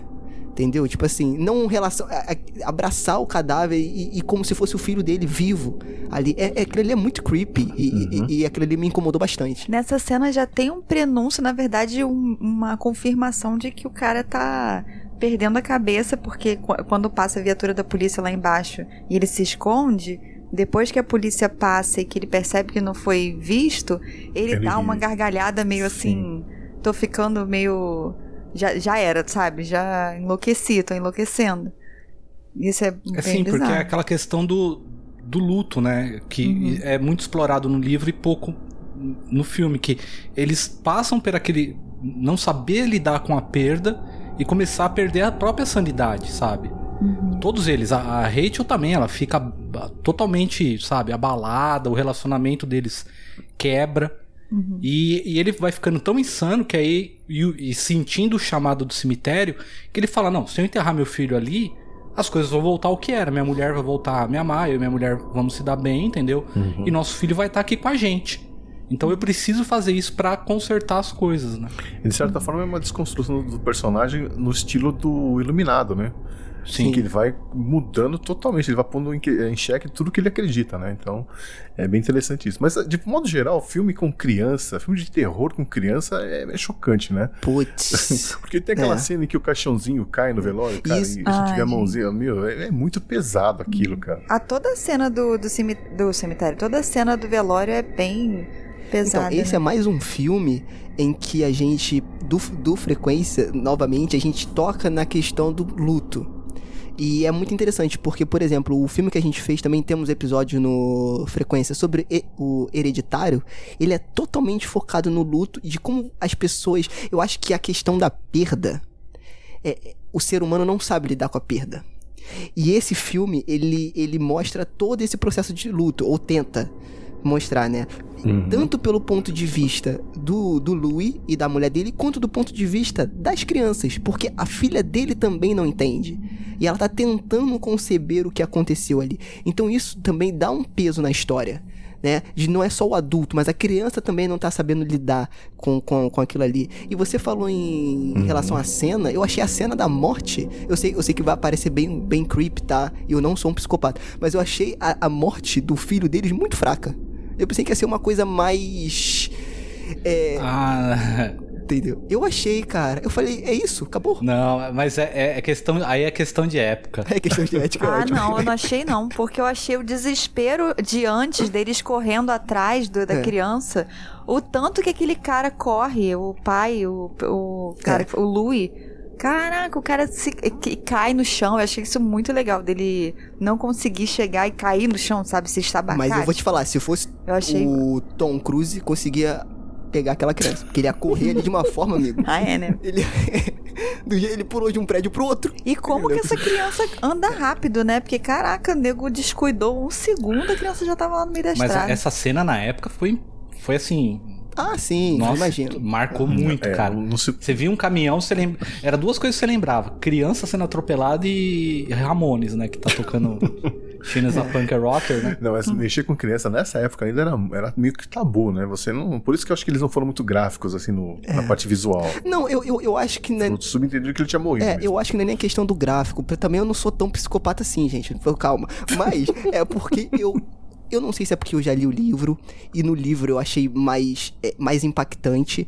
Mas eu acho que eles construíram tanto aquilo ali, mostrou a cena do caminhão saindo de lá. Você, você sabia que aquilo ia acontecer, né? E simplesmente aconteceu. Não, mas essa Não, eu eu sei, sei, mas eu essa hora foi a melhor. Eu sei, mas então, eu não mas me essa hora senti foi a melhor, impactado. cara. De tipo, vai acontecer, vai É, acontecer. então. Você fica, não, não, não, não, não. Eu fiquei assim na hora. Eu fiquei, não, não, não, não, Exato. não, não, não. Essa é a diferença de quem leu o livro e quem não leu, e quem assistiu o filme agora e que tem uma outra visão. E por isso que é, que é legal a tua, a, tua, a tua participação, que a gente consegue ter pontos de vista de, meio que diferentes.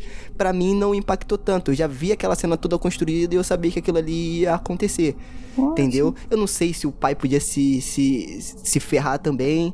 E aí ele vê que não morreu, mas o filho morreu. E aí ele querer, tro- tipo assim, aquele sentimento de querer trocar de, de, de lugar. Tipo, não, eu queria que fosse eu, não ele. Entendi. Uhum. Não, não, não, tipo assim, não sei, tentar fazer algo dif- de- meio, que- meio que diferente, como o Iluminado faz no, no filme, né? Que ele não é totalmente fiel ao livro, mas também é um filmaço, né? Não sei, eu senti essa falta assim, mas con- confesso, né? Reconheço que é uma boa cena. Só tô achando que eu, eu acho que poderia ser mais bem.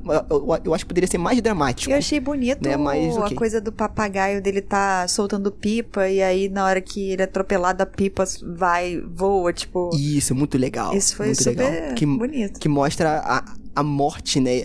Só que de uma forma expositiva, só que sem expor a criança, né? Quando, quando a pipa cai, o garoto morre. É, o sinal que o garoto morre, né? Então é, é, bem, é, bem, é, é bem interessante mesmo essa, essa Pois cena. é. E como que essa criança é evoluída também soltando pipa sozinho, três anos. Essa, aquela pipa ali ia, levar Cara, ele, eu não sei gente. soltar pipa até hoje. Pois é, né? E ele é tão pequenininho. Cara, eu, eu vou citar a, a Zelda, pra mim ela é 10. Ah, porque ela me assustou na época e eu revi o filme pra gravar o podcast e eu tive pesadelo com ela de novo, cara. Você tá brincando. Caraca, A. Zelda é o melhor personagem. Ela, ela me marcou, mas bonito, Mas é assim. engraçado cara. que ela é a única personagem que realmente. Tipo assim, parece que tá faltando algum peso de terror, de. Tenha, por mais que o Pascal, Pascal tenha aquela maquiagem lá do- da cabeça explodida, não é tão intensa, não me dá tanto medo quanto ela. Engraçado isso, né? Uhum. Aquele negócio das costas e tal. É, e você vê que é uma falha do roteiro, porque a gente até agora não tinha falado dela, porque a história dela meio que é enfiada. jogada é, também. Então, né? é. Não tem uma construção ali. E, e, ah, esse personagem da Zelda é interessante porque, na verdade, quem interpretou a Zelda não era mulher, né? Ah, é? É, era um cara. é. Era um homem. Isso, homem. gente. Era um cara. É, eles não conseguiram achar uma, uma mulher com o peso que eles queriam, né? Com aquela com aquele estilo de magreza. E aí eles tiveram que contratar um homem pra poder fazer. Eu só não me recordo o nome do ator que, que fez. É Andrew Rubatsek. Então, eu não sei qual que é a dificuldade. Ele Já existia modelo na época, cara. Sabe? Era qualquer modelo. Mas eu acho Ah, que cara, você, acho- você mexer com os traços masculinos pra tentar deixar mais feminino, acho que isso já É, gera um certo desconforto Exato. visual. Dizer eu assim. achei Eu acho que é Nossa, isso. a Zelda, é, pra mim. Esse é o tipo de terror que me assusta. Porque sobrenatural, essas coisas, eu acho galhofada, assim. Eu gosto tudo, né? Como divertimento. Agora, quando trata de gente que tem deformação, que é um negócio real que existe, que é palpável, É. Pra mim, isso me assusta. E na época que eu assisti o filme, eu fiquei. Com essa cena, eu fiquei impactado. E eu sempre, assim, quando eu tenho pesadelo, sempre é com esse tipo de pesadelo que eu, que eu tenho, com gente assim. E eu assisti o filme e pronto, eu sonhei com, a, com o diacho da Zelda, cara. Desculpa aí. Mas um, um- agora é, uma, é, um, é um desabafo aqui. Sabe o que eu acho? Já que a gente tá falando dessa personagem, né? Da Zelda. Sabe o que eu acho? É, eu acho que o jogo o Zelda é muito bom. Não, não, brincadeira. É, eu acho que é, uma, uma coisa que me dá muita raiva. Não, uma- não, não muita raiva, mas um certo ódio nos filmes americanos é essa mania de querer explicar a história com flashback. Hum. Cara, você tem tantas formas de explicar, de contar uma história, né, do passado sem ser com flashbacks, porque eu acho que o flashback fica muito na cara, ele te tira muito da realidade do filme. Sabe? Ape- apesar de ser um filme de, de gente voltando à vida, etc, etc, quando você joga o flashback, tipo, você tá tentando. Eu sei que no livro, vai te faltar no livro, mas pode explicar melhor o personagem. Tudo bem, concordo, concordo. E ali o filme você tem que andar mais rápido com a, com a história. Mas Sim. tem coisas, pequenos detalhes no roteiro, do jeito de você viajar com a câmera, coisas assim, não sei o que poderia ser feito nesse filme, mas que conta a história melhor do que você só voltar em flashbacks. Então a história da Zelda foi toda contada em flashbacks. Então acho que se, se eles trabalhassem mais com a sugestão, com roupas velhas dela, com alguma coisa, com lembranças da Rachel, mas que não mostrasse essas lembranças de alguma forma, poderia até criar, você criar na sua cabeça um personagem. Entendeu? E eu acho que isso é mais interessante. Porém, ela foi jogada, como aí vocês falaram, né? Eu também achei ela foi jogada no filme só pra realmente ela tá ali, porque ela é um elemento do, do livro também, né? Mas aí, vocês no lugar, no lugar do Lewis é, fariam uma tentativa de ressuscitar o moleque? Cara, Não. é- é, também não. Eu Não, sei, ponto viu? final. Se não fosse filho meu, talvez pra ver o que, que ia dar, sabe? Ai, Fábio. Só por curiosidade, né? Vamos fazer um experimento aqui, vamos ver. Só curiosidade. Não, nada disso, gente. O cara, primeiro que já não, por que não? Por que não, né? Você tentar ressuscitar uma pessoa. Mas- E segundo, porque o cara já tinha explicado que não era a mesma pessoa que ia voltar, que tinha dado mó merda. Mas, antes Pamela, tem, tem aquela questão que- também que acontece do cara falar assim, ó. Hum. Olha, eu fiz um. um- eu fiz tal, tal negócio ontem que foi muito ruim. Mas não faz, tá? Foi bom pra caramba, aconteceu isso, mas não faz. Porque é ruim. Mas foi bom. Mas ele não Mas não falou que faz. foi. Ele não falou em Mas nenhum ele falou momento que, que, vai foi ressuscitar. bom. Ele só falou Eu que sei, foi mas ruim ele o falou tempo que ia todo. ressuscitar. Que ele teve por um momento o filho lá, quando ele dá o exemplo daquela outra família, e o cara teve o filho parte da família novamente por um curto período de tempo. Então ele levou tudo isso em consideração. Mas eu Uhum. concordo com você, eu não faria. Entendeu? Eu não faria. Porque, na, porque no meu ponto de vista, gente, a gente, o ser humano, ele tem a mania de querer mexer na natureza. O que é pra estar morto, deixa morto. Não mexe na natureza, entendeu? Essa, eu acho que essa é uma das principais críticas que o King faz nesse livro e que consequentemente foi pro filme. Cara, não mexe na ordem natural das coisas. Teve que acontecer, deixa, entendeu? Eu acho que você tem que saber lidar. Aí vem aquilo tudo saber lidar com o luto, com as perdas, reconstruir família. Eu acho isso muito é muito difícil. E isso é um terror pra muita gente. Entendeu? É- é- essa é a questão, é, é- é a linha tê- tênue entre o terror e a realidade. Por isso que eu gosto tanto desse gênero. Né? Isso, pra algumas pessoas, pra, pra gente que nós temos a, a nossa família toda estruturada, tudo, tudo bonitinho, a gente não sente tanto. Agora, pra uma família que passou por isso, cara, esse, esse filme deve tocar como um soco no estômago. Entendeu? Então, é, é- essa é a questão. Isso é um terror. Você sentir medo que aquilo possa acontecer novamente. E por isso que ele faz isso. Né? Mas, na, na minha situação atual, onde eu me encontro, eu não faria, porque, cara, como a frase que o próprio Judge diz, né? Ele fala: às vezes a morte é melhor. Né? Então, deixa, cara, deixa e, cara, o tempo vai consertar sabe? Então, assim, eu não mexeria. Não mexeria. Mas, se o Fábio um dia me chamasse de outra pessoa, eu iria só por curiosidade pra ver de longe Ai, gente. o que ia acontecer. Vocês estão doidos. com quem você tá se metendo aí? Você vê, menino. Tenho medo. Mas só de longe, só pra ver. Ah, Já que vocês gostam de fazer testes, experimentos, aí eu vou propor um então. E se, se você enterrar um peixe dourado naquele cemitério lá, o que acontece com ele? Ai, Então, eu acho que ele, ele volta e morre de novo, né? Ele volta, morre de novo porque não tá na água, e volta de novo e morre de Ele vai dar uma bugada no cemitério. Vai ficar em looping lá o peixe. é, é verdade, ia ficar nesse loop. É, você- exatamente. Você descobriu o bug no, no, no sistema. Bom, mas falando um pouco mais sério agora, vocês acham que esse filme também tem uma. rola uma crítica ah, com relação a religiões, nas crenças religiosas também? Porque se a gente parar pra pensar, a gente pode até concluir que o pai, o Luiz, né, e a filha dele eh, têm dons mediúnicos. Né, porque são os dois que conseguem ver os espíritos. A menina recebe no sonho também informações, né? De que alguma coisa está acontecendo. O que, que vocês acham disso? Mas aí que tá, será que são espíritos? Será que isso aquilo ali não é a consciência deles e que o King botou a figuras de espíritos ali pra gente poder é, ter a, a, a, a figura caracterizada? É é, eu, eu acho que essa que é a, a, o lance, assim, e que eu vim me questionando, principalmente quando eu li o livro. Né? De, ele, ele deixa claro que são espíritos e que volta e que não sei o que lá. Mas será que na crítica por trás não, não tem muito desse lance de você, ao mesmo tempo que você quer ressuscitar aquilo que você perdeu, algo na sua cabeça fala, cara, isso não é certo.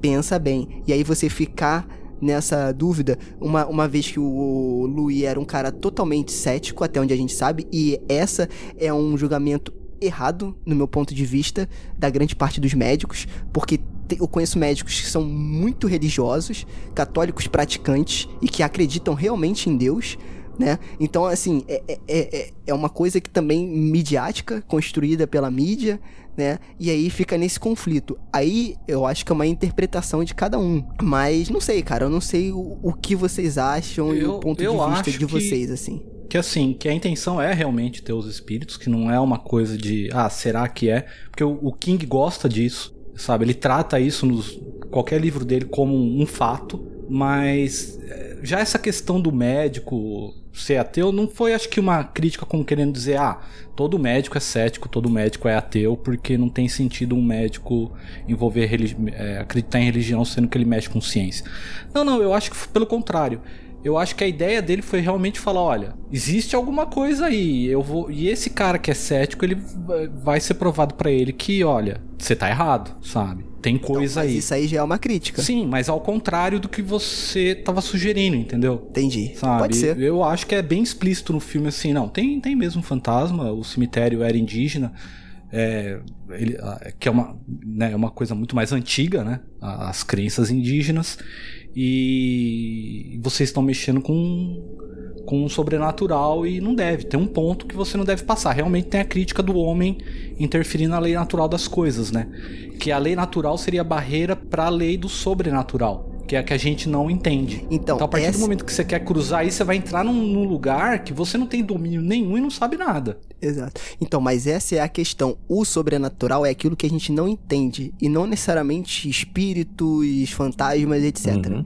Então, ao, no, no, momento que ele tá tendo esse conflito, aí mais uma vez, tô falando, é um ponto de, de vista meu, e você tem o seu, e cada um. Eu, eu acho que isso é, é, é o legal. Quando o filme ele também abre esse leque de interpretações. Então, quando você tem essa visão sobrenatural, é uma coisa que ele não entende, ele não aceita e ele tá em conflito. E, e mais uma vez, enfatizando, ele não entende. Não necessariamente o, o, o espírito foi a forma que ele teve de poder materializar aquele sentimento, até porque é um conteúdo audiovisual. É, mas assim, é a minha interpretação, e isso deixa o filme, às vezes, até um pouco mais interessante para mim. Mas eu entendo o teu, o teu lado, Fábio. Eu, eu concordo contigo que nos livros ele deixa isso bem claro lance do espírito e do sobrenatural, né? Até porque é a onda dele mesmo.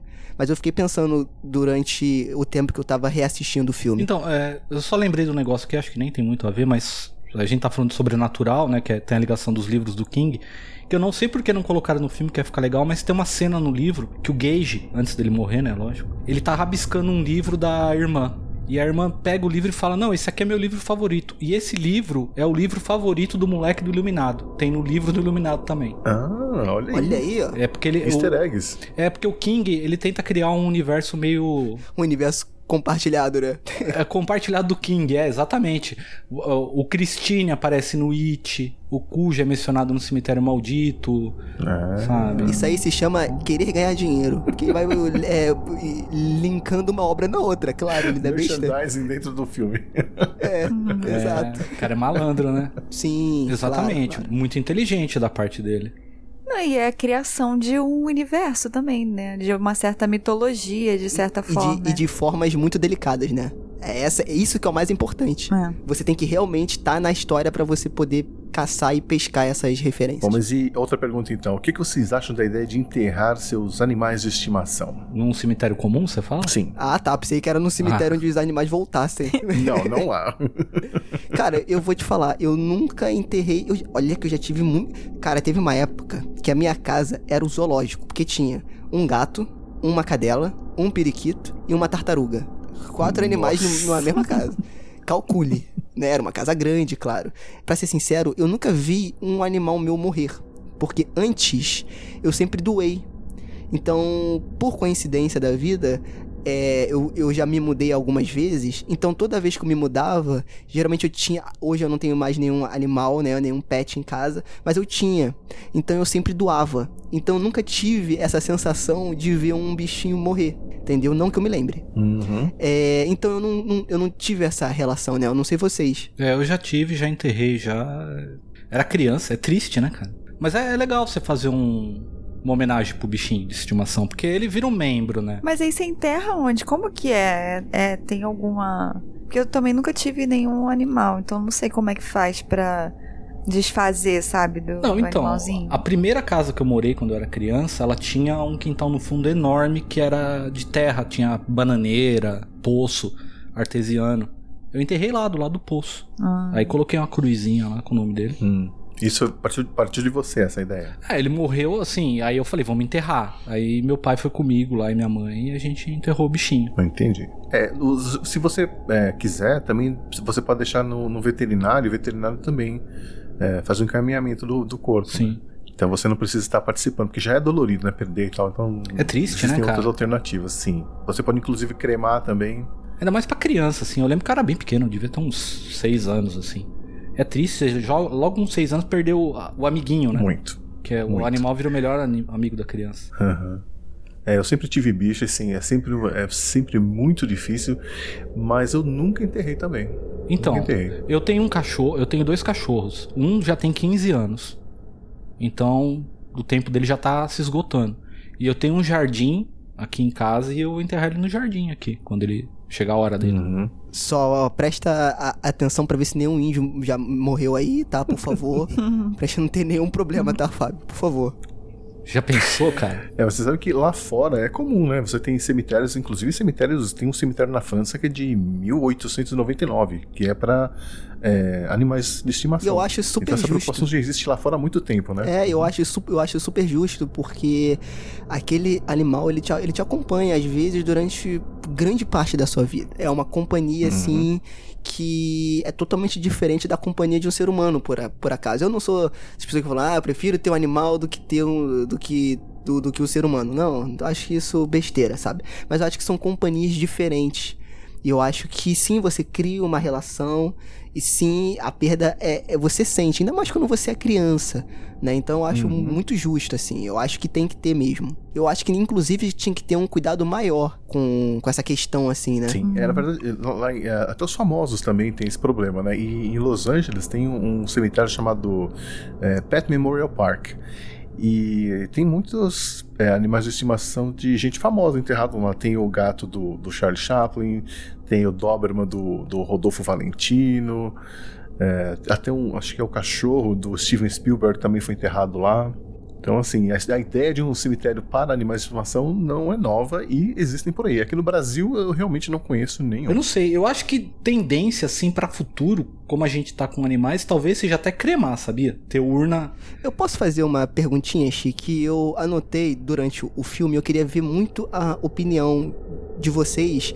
E esse é um tema, é o estilo de tema que geralmente a gente também aborda, que a gente tira dos filmes e traz para nossas vidas lá no Frequência, e seria legal pra gente ter essa discussão aqui. Tem um momento do filme, na primeira visita ao cemitério que o Judge leva eles, que ele fala a seguinte frase, mais ou menos, tá? A criança começa a ver o cemitério, e aí o Judge fala: eles têm que aprender mais sobre a morte, de algum jeito.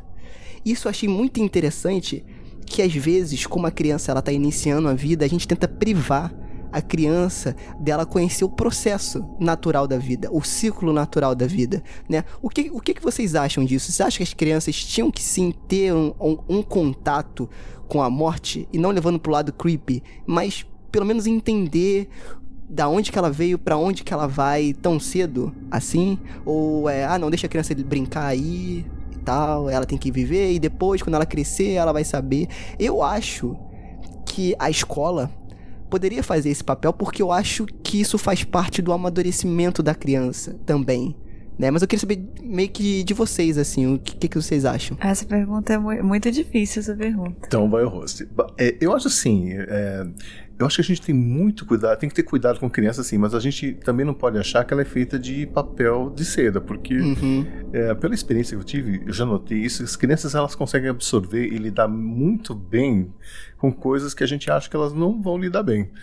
Ah, e em todos os aspectos. Por exemplo, teve um, um- a minha afilhada, ela foi, a gente levou ela no aniversário de um, de um casal de amigos nossos, um casal gay, e ela perguntou, né, pra, pra mãe, tipo, mas eles são, é, eles são namorados, né? E a mãe falou, sim. Ela falou, ele gosta dele, ele gosta dele, eles estão juntos. Acabou. Ela parou e pensou, é, né? Se você gosta de alguém, é, pode ficar junto, né? É, e pronto. E nunca, nunca mais questionou isso, ficou numa boa com isso. Quando a mãe dela, dessa, dessa pessoa também faleceu, ela explicou claramente o que tinha acontecido. Ela ficou triste, claro, chorou, não, né, não quis aceitar, mas depois ela mesma falou, tipo, é, se, se, se vai acontecer com todo mundo, então eu entendo. Né? Então, assim, eu acho que a gente também não pode proteger muito, não. Acho que você tem que ter, achar aquela, aquela medida certa, sabe? Sim, eu concordo, concordo. Eu acho que foi uma questão que ele levantou no filme que eu fiquei pensando o filme inteiro, cara. Falei, cara, como a gente protege. Não, gente, também não tô falando que tem que soltar a criança, criança- Não, mas eu acho que foi como o Xi falou, é um cuidado. É muito difícil você lidar com criança. É, é difícil até da gente falar, né? Também sobre isso. Mas eu acho que seria uma, uma questão in- interessante até você, ouvinte, né? Pensar um pouco, refletir sobre essa questão, eu achei interessante. E é uma coisa que também tem no livro do King, né? E que ele traz isso pro filme, eu achei isso um acerto muito grande. Que é, o filme de terror, ele traz muito isso, que é o questionamento do comum. Então tudo que tá ali, o comum, o bom filme de, de terror, aí falando que, o, o que tem que ter um, um- um filme de terror, como a gente começou o nosso papo lá no, no início do podcast, pra mim é isso. É o questionamento do comum, do lugar comum. Quando o terror questiona o lugar comum, ele já, pra mim, já tá ali na lista dos bons filmes de, de- de terror. Só que como o filme de terror tem esse jeito de, de se expressar, ele se expressa com dois pés no peito, né? Mas essa é a questão de você questionar o lugar comum. Então achei uma questão legal pra gente discutir aqui. Eu, eu, eu, particularmente, assim, eu perdi minha avó, eu tinha 8 anos. Então eu já tive que lidar com uma perda, assim, cedo. E eu, eu entendi bem, assim, eu levei. Eu acho que foi importante. O, a, o meu problema só é a questão de velório, assim.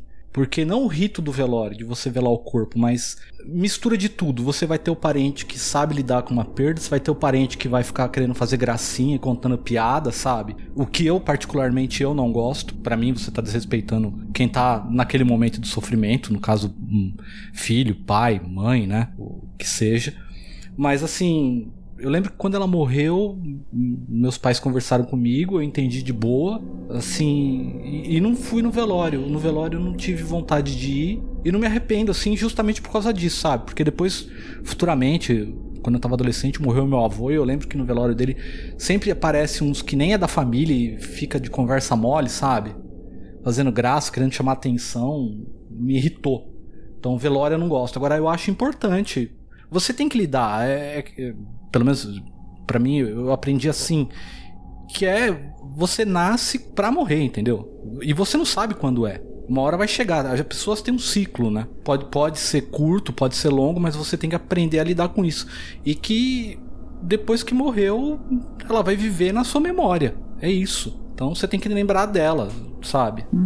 Eu, eu, engraçado, eu concordo com o Fábio e eu, eu acho que, resumindo assim, é que ah, talvez a criança tenha que ter o contato de explicar aos pais, explicarem o que aconteceu, se algum ente, alguma pessoa próxima morre ou se acontece em alguma circunstância que essa situação tem que ser apresentada, explicar do- que, que isso faz parte do ciclo, etc. E, e acho que não expor talvez muito, tipo, essa coisa de ir no cemitério pra ir no enterro, talvez não, sabe? Só o fato de explicar e dela saber que, que a pessoa não tá mais aqui, que etc.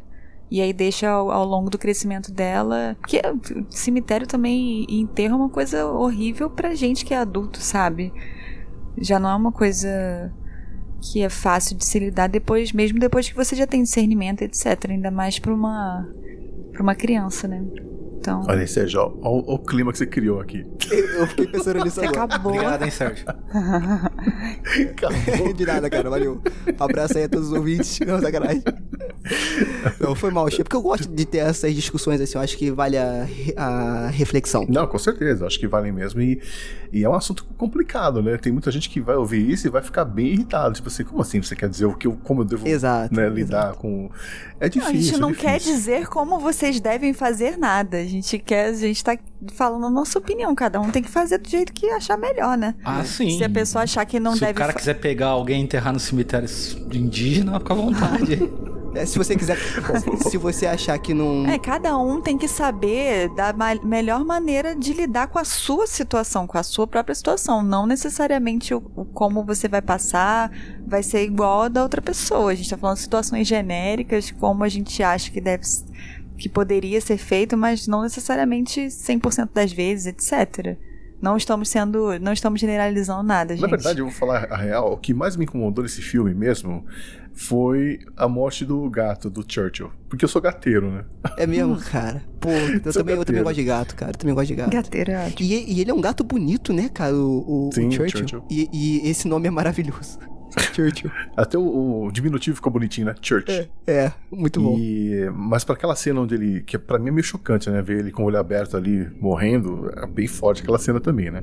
Mas ali Sim, naquela sim. cena tinha é, um representante de uma associação de. é, que preza pelos, pelos animais lá, é, chamada American Human Society. Tinha um, um representante lá durante a filmagem e tinha um veterinário de plantão ali. Então ele foi sedado, aquilo que a gente tá vendo ali, ele tá consciente, mas tá sedado. Ah, entendi. né? Então não aconteceu nada com o gato. Eu fiquei sabendo que foram usados sete gatos pra fazer o Churchill. né? É, porque parece que um gato era bom pra fazer uma coisa, mas não era bom pra fazer outra, tipo, fazer cara É feia, porque gato, né? diz que gato é difícil de adestrar, É, né? É, eu, eu- eu também não entendi Difícil. muito. Eu acho que eles falaram, ó, em vez da gente adestrar um gato pra fazer tudo, a gente adestra sete pra fazer sete coisas diferentes.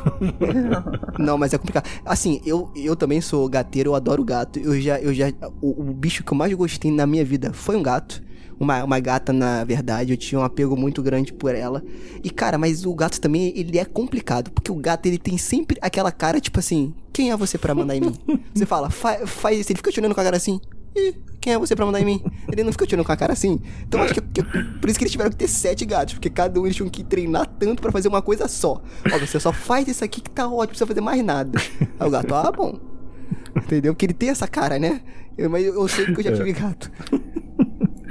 Você já teve gato? Seu gato já te deu um presentinho, tipo, aquele presentinho que o Churchill deu lá pro, pro cara na banheira? Cara, eu tenho uma história muito boa em que a Pamela estava. Eu, Eu? acho que você tava, Pamela. Ah. Lembra quando a gente foi pra um sítio no ano passado, ou foi esse ano? Eu não lembro, em Minas Gerais, né? Então, nos últimos três carnavais, a gente foi pra um sítio, juntou um pessoal e foi pra Minas pra gente curtir lá o carnaval mais tranquilo. E aí, beleza. No- nesse caminho aí, a dona do sítio que organizou achou um gato, levou o, o gato pra lá, ela viu que o gato, que o gato tava com fome e tal, aí comprou co- comida, beleza. Na noite que ela trouxe o gato, estávamos na sala Ah, curtindo, jo jo- é, jogando um jogo, tabuleiro e tal. Do nada, o gato me entra com um sapo na boca. ele entra, ele passa da porta com um sapo na boca e joga o sapo no chão e fica olhando assim, tipo, olha o que eu peguei. Olha aqui como eu sou legal. Olha como eu sou Olha, bom. olha. Olha o que eu fiz. Eu falei, gente, o nego saiu correndo. Parecia, parecia que a barata voadora de 3 metros de altura tinha entrado na. Falei, gente, o gato é sensacional, cara.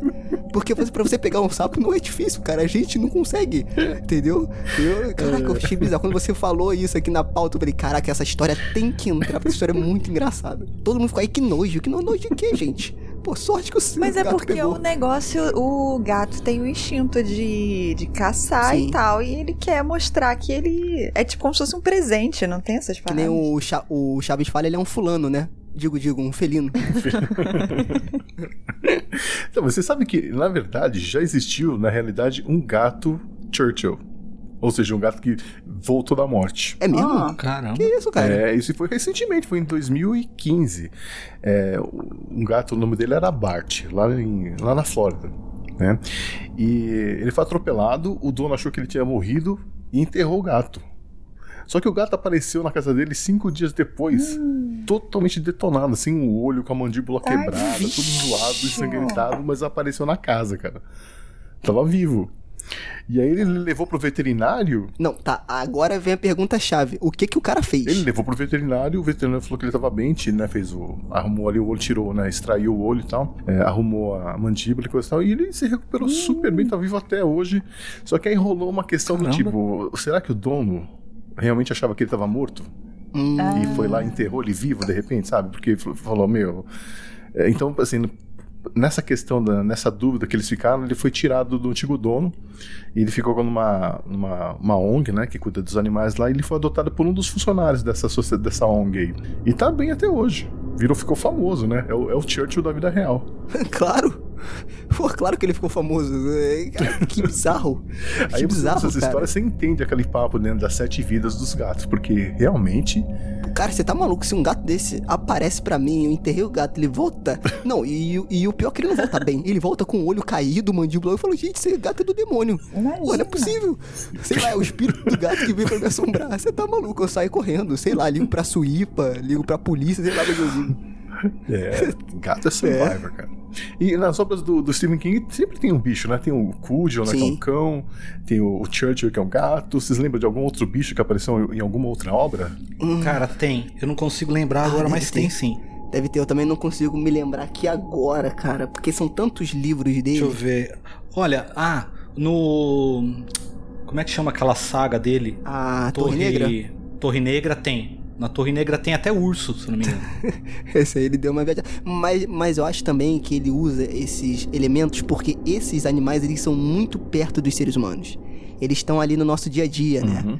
Então é muito fácil você botar a figura de uma personagem que ele usa num livro dele em um animal que vive com você no dia a dia, por exemplo, o gato, Uhum. né? Então você acaba de ler o livro Cemitério e você fica olhando pro seu gato, né? Ele, ele olhando meio que pra você, assim, você e você esperando o, o momento do olho dele brilhar, né? Que nem o brilho do Churchill.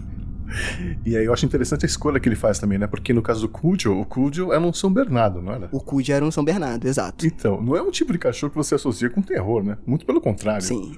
E outra indicação, gente, leiam o conto do Cujo, porque o conto do Cujo é sensacional. E aí o o Stephen King mais uma vez mostra a habilidade dele, porque o filme inteiro se passa dentro de um carro. É a mãe trancada no carro com o filho não podendo sair porque o cachorro tá do lado de fora pra atacar o, o, carro, né? Não querendo deixar eles saírem. O, o cachorro tá, tá maluco por conta de uma questão que acontece no livro, né? E o filho tem vários problemas, tem problema de asma e ela tem que sair pra pegar bombinha, mas não pode porque o, o cachorro tá fora, mas o filho tá passando mal. Cara, é um livro totalmente angustiante, então leiam o livro, leiam mais o livro, né? E não assistam tanto o filme. O filme não é tão bom assim, mas o livro é muito bom. O filme é, filme é ruimzinho, cara. Mas o livro é muito bom.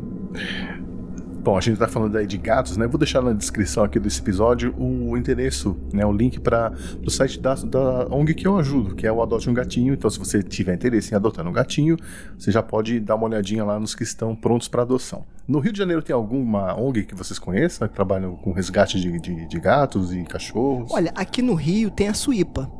Então a Suípa, você, se você quer doar um, um- seja um gato, um cachorro, até acho que até pássaros também eles estão aceitando agora. Você pode deixar na Suípa porque eles sempre, é, eu acho que em algumas vezes por ano, se eu não me engano, três vezes por ano eles fazem uma mega campanha de, do- de doação. Então eles vão nas ruas em lugares específicos e aí doam os, os bichinhos, né? E aí eles fazem todo aquele esquema antes pra saber Campanha se a pessoa de tem adoção, condição. né, Sérgio? Isso, isso, Isso, isso. de adoção. Exato. Exato, exato. Então. É porque eu sou burro e não sei falar. Mas é isso aí. A Pamela, como é mais inteligente, é claro, ela sempre me complementa. É, Mas é isso. E aí eles sempre eles dão uma. Eles olham pra ver se você realmente tem condições de adotar aquele bichinho. E aí você leva. Eu só conheço a Suípa. Deve ter outras ONGs, sim. É porque eu não consegui achar aqui. Mas a principal aqui, eu acho que a maior é a Suípa. Tem algumas feiras também, né? Em alguns lugares. No Largo do Machado, aqui na Zona Sul, tem. Não sei com que frequência, mas de vez em quando tem uma feira. Acho que tem na Afonso Pena, na Zona Norte, na Tijuca. Tem umas feirinhas, assim, espalhadas de adoção. Aqui em Londrina, que é cidade menor, né? Tem a, a ADA, que é a Associação Defensora dos Animais, que eles acolhem animal machucado, que foi atropelado, é, Pra depois Churchill. encaminhar. É, exatamente, Pra depois encaminhar pra adoção. e eles fazem uma feira no centro da cidade aqui pra adotar animais. É bem bacana. Legal. Não compre, adote. Mas voltando ao filme, então, é, bom, a gente sabe o que aconteceu, né? Ele, o Lewis enterrou o Gage lá. O Gage voltou e aí acontece aquela cena da morte do. do, Do Judge. do Judge, isso. Ah, e aí vem a parte que eu falei que me deixou com aflição durante uma semana mais ou menos na época, que foi quando ele cortou o tendão do Judge. Caraca, nem fala. Meu Deus Cara, do céu. Não sei porquê, mas aquilo me deu uma aflição. Eu pensava naquilo me dava um calafrio. Durante uma semana eu fiquei com Me isso. dá um cara. nervoso. Me dá um nervoso, cara. Aquilo ali é bizarro. E ele mostra claramente o corte, né? Ele não corta e vira a câmera. Ele mostra ele cortando ali. Cara, aquilo ali dá muita agonia. Muita agonia. Gente, você sabe que aquilo ali ficou. Pra mim, ficou. Eu sei que. Eu, o que eu vou falar não vai fazer muito sentido, mas é tão inverossímil porque uma criancinha pequenininha daquele tamanho ter força. Eu sei que ele é. Eu sei que ela, ele é uma entidade, sei lá, que ele não é mais a criancinha, mas como eu só consigo ver a criancinha, é igual quando ele a criancinha se joga no, no cara e o cara fica lutando, tipo, com, com um mini, tipo, o, o garotinho é um terço do que o cara é e ele fica lutando como se tivesse uma força descomunal, sabe? Acho que é porque. Mas eu sei que não é inverossímil porque o cara eu- é uma entidade, sei lá, não é mais a criancinha. É, é que você não assistiu o Chuck, por isso que você não É, acredita nisso. Exato. Muito bom, Xi. Mas aí, não, não querendo. Olha, Pamela, podia ser pior. Podia ser um anão ali. Ah, no lugar do animatronic. É, se fosse um anão. Gente, aquela cena do garotinho se jogando lá daquele, daquele sótão lá foi muito Pô, engraçado. aquilo ali foi. Eu fico vontade de É, não, aquilo ali é sensacional, cara. Vocês estão lembrando? Ele vai assim, uh, igual o super-homem em cima do, do cara. Não, mas aí, não querendo dar ve- veracidade pra cena, como se já. Né? Mas a criança estava com bisturi. Então, bisturi você encostou, corta. Né? Então, assim.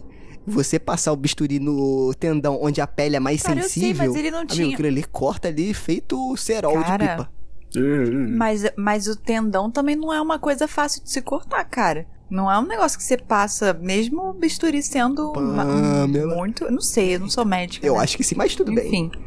Tudo bem. Não, essa luta final do Cage com, com, com o Louis, né? Cara, É. isso aí, quando eu vi, foi quando eu falei, realmente esse filme não envelheceu bem. Porque aquela luta ali, cara, meu Deus do céu, cara. Falei, cara, deu vontade de rir. Eu, eu também, já É. tava achando engraçado. Tava muito já. engraçado, cara. E tava total Chuck. Eu lembro, eu, apesar de eu não ter visto, eu ficava pensando no menininho tipo Chuck. Que é um negocinho pequenininho. O garoto não tinha nem o apoio do pé no chão. Tipo assim, como é que ele ia conseguir lutar, sabe? Voando. Entendeu? Só com a, só com a mãozinha assim pra cima, sabe? Ai, aquela cena engraçada. Mas assim, é.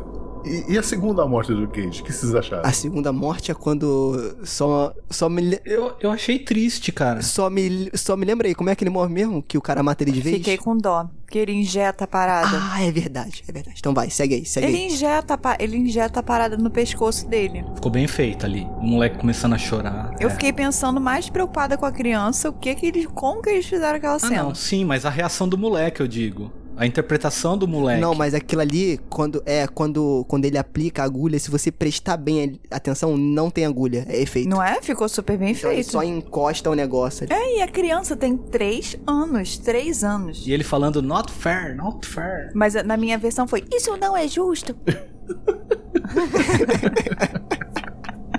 Que, que na Foi verdade é interessante o, o ponto de vista dele, né? Tipo, você me trouxe de volta à vida. E agora você tá me mandando de volta, isso não é justo mesmo.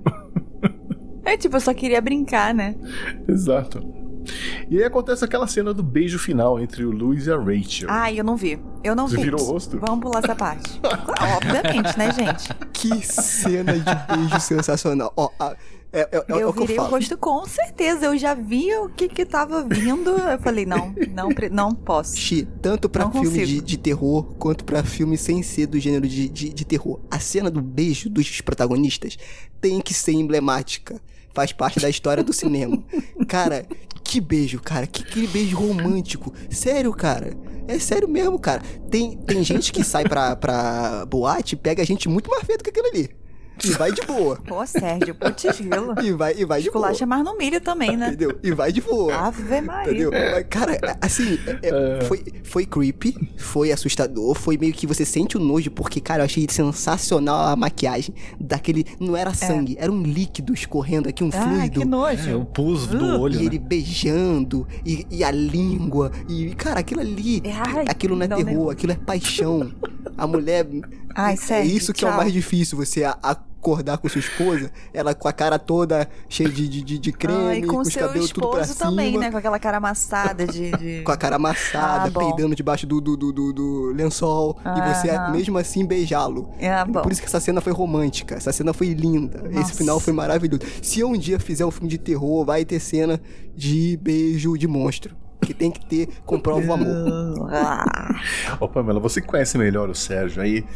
É, ele é casado? Não. Tem, tem, é, eu tô ligando pra namorada dele nesse instante. ela sabe Sai dessa, run. Vou, falar, vou mandar pra ela, run. Enquanto você tem tempo. Mas vocês acham que aquilo é um indicativo de que a, a Rachel continuou morando ali com ele? O que, que vocês acham que aconteceu depois? Ué, ela matou ele, gente. É. Ela mata ele. Óbvio. Quando ela puxa a faca ali, ó. E eu não sei Matou? como ela Alguém mata ela. Porque no 2 é falado, né? Que a família morreu. ah, né? é? É, no 2 Será que ela não escapa, tipo- morreu. Então, mas quem? Porque não sobrou Então, ninguém. porque o. É, o Judge, ele fala que ele mata o time lá junto com os outros vizinhos, né? Que era uma abominação. Hum. Tanto que ele tá esperando o, o Luiz voltar, né? Com, a, com, com o Gage pra matar o, o Gage. E ele acaba dormindo lá na varanda. Mas como ele morreu, eu, eu imagino no- né, na minha cabeça que o resto dos vizinhos foram lá e tacaram fogo na casa. Ah, é, tem esse lance do fogo também, né? O que é interessante nesse filme é que não tem armas de fogo, vocês repararam? É, é verdade.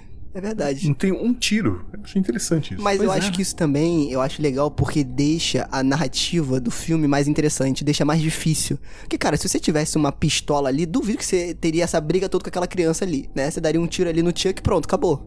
Entendeu? Mas aí também teria o lance de você atirar numa criança, é muito forte, né? Por isso que ele usa agulha. É muito forte. Entendeu? Por isso que ele usa ali aquele elemento da agulha pra não ser tão impactante como se o cara tivesse dado um tiro com uma arma de fogo. É quase, é quase um, é quase um simbolismo pra colocar pra dormir, né? Ih, boa, Fábio. Isso, Exato. exatamente. É, aí você põe pra dormir e depois você taca fogo nele. Isso.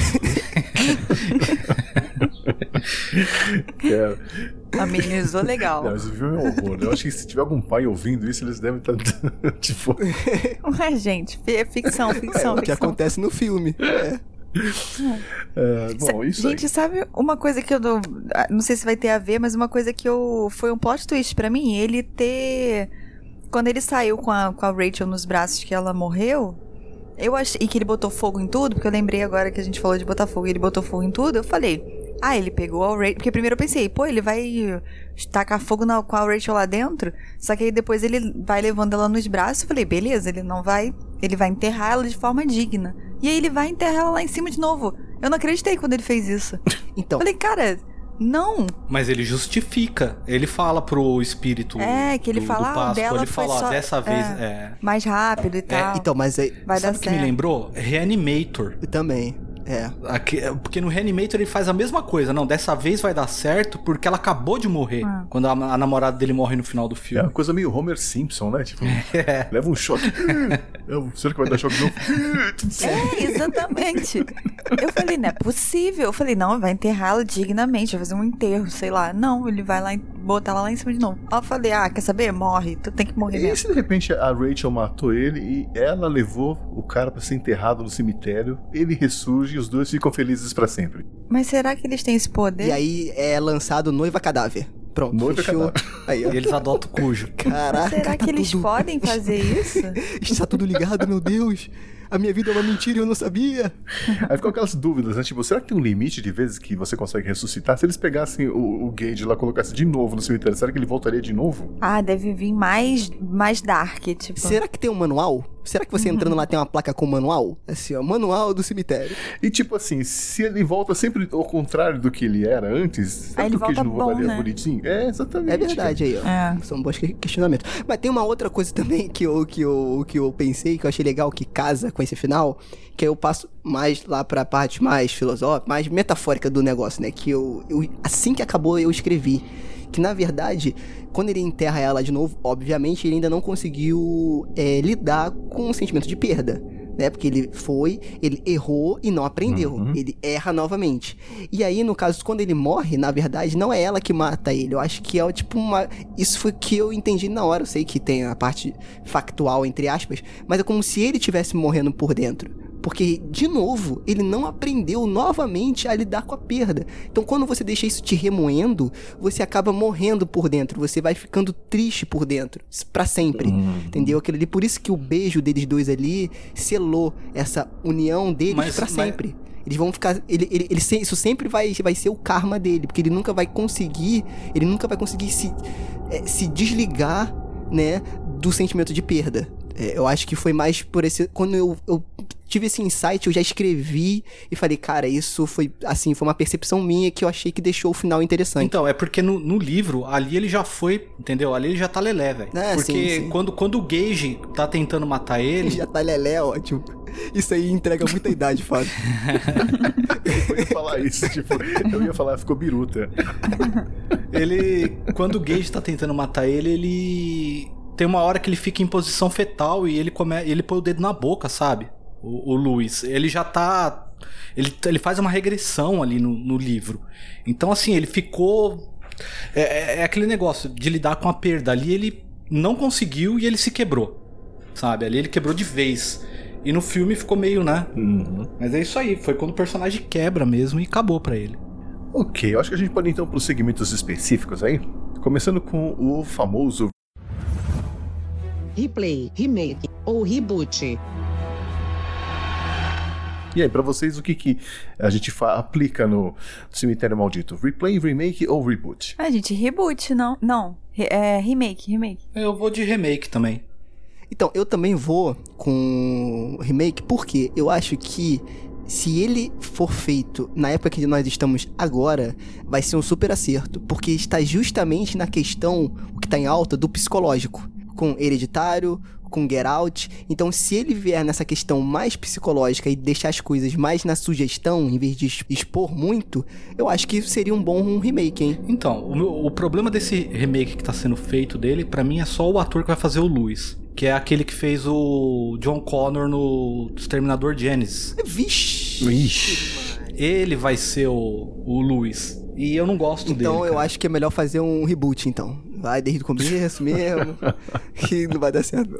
Mas parece que é o, o, o John Lithgow, vai ser o, o Judge, né, nessa versão nova. Sim, e eu gosto dele como ator. Que é um puto ator, É. né? Então, Ah, aí sim. É. talvez valha a pena. Sabe que já, já, se falaram em, já se falou em fazer um reboot desse filme com a Ellie adulta, que é a filha que sobreviveu, né? Hum, olha aí, ó. Seria interessante. É, seria um reboot interessante, hein? Seria interessante ela voltando ao cemitério, né? Então, pode ser. É, é que assim, vai ter o do Iluminado, né? Que falaram, né? Olha Porque tem o livro, né?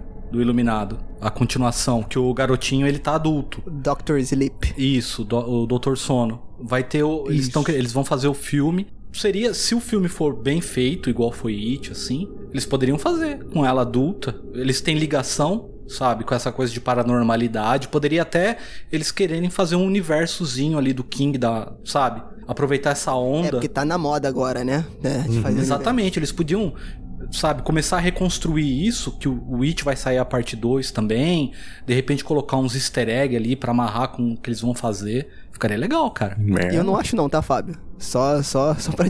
Eu não, eu não acho que ficaria legal, não. Eu acho que cada filme tem que, ser, tem que ter sua particularidade e sua referência. Eu acho que, a re- eu acho que para na re- referência, tá bom. Se for começar a criar universo, eu acho que ele, você tem um grande risco de se perder na história. E aí, o, o que é mais essencial... Não, não, não, não descaradamente. Um Então, easter egg, beleza. tipo, passo Cristine de fundo, entendeu? Isso, aí, aí, ok. Agora criar um universo oficializado. Ah, não, não. Eu não acho legal, não. bola muito meio de campo. Mas ah, que nem nos livros. No livro aparece o Christine de fundo, sabe? Exato, referência, É, referência. você sabe que o carro tá ali, naquele universo. Uhum. Bom, vamos lá. Outro segmento. Eu, hein? Vocês já tiveram alguma experiência paranormal nos moldes do que a gente vê no filme? Tipo, ver alguma coisa, sonhar com alguma coisa? Então, a gente tá pretendendo fazer um episódio no Frequência com algumas experiências paranormais mais pra frente. Opa. Não, mas eu posso falar uma. Eu posso falar uma minha, né? Eu não sei se o pessoal vai estar confortável para falar as suas. A minha é que eu sempre conto, né? Que na verdade, um belo dia estava em casa, pimpão, sonhando, né? Deitado na minha caminha. E aí, eu estava. de- E eu, nessa época, eu morava num kitnet e eu dormia no chão. Né? Então, no, o, o- meu colchão, não no chão, né? Eu não sou um mendigo, mas o, o meu colchão ficava mais próximo do chão, né? Então, ok, estava lá, de, eu, eu, eu durmo meio que virado pro lado, estava lá.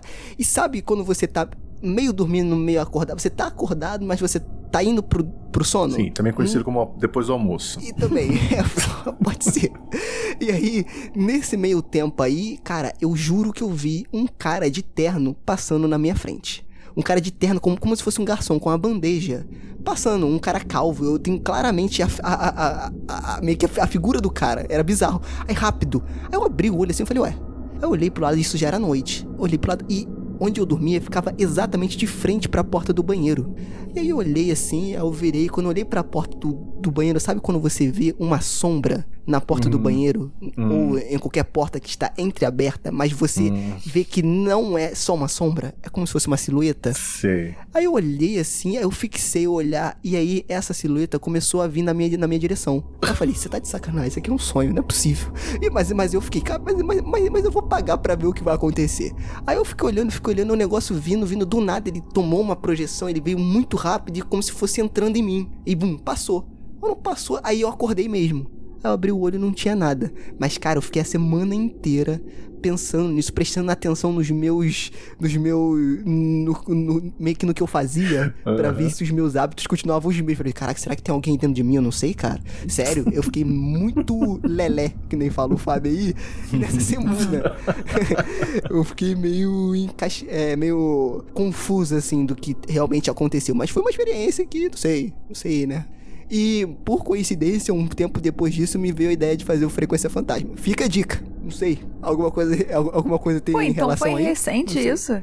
Foi, foi recente. Eu achei que tinha sido há muito tempo atrás. Não, então, foi há um tempo atrás, mas é, não foi tanto tempo atrás assim, e eu não comecei o, o Frequência assim que eu tive a ideia, né? A gente veio trabalhando, tal, tal, tal, tal, ficou meio que na gaveta, né? Mas enfim. Eu tenho uma rapidinha. Minha casa, onde eu morava em São Paulo, ela tinha um porão. Porão, Sabe? porão. Casa Deus. com porão não dá certo. Era dois cômodos e um banheiro. Tu morava no Maine? E ali eu fiz. Ali sempre foi o lugar de eu brincar.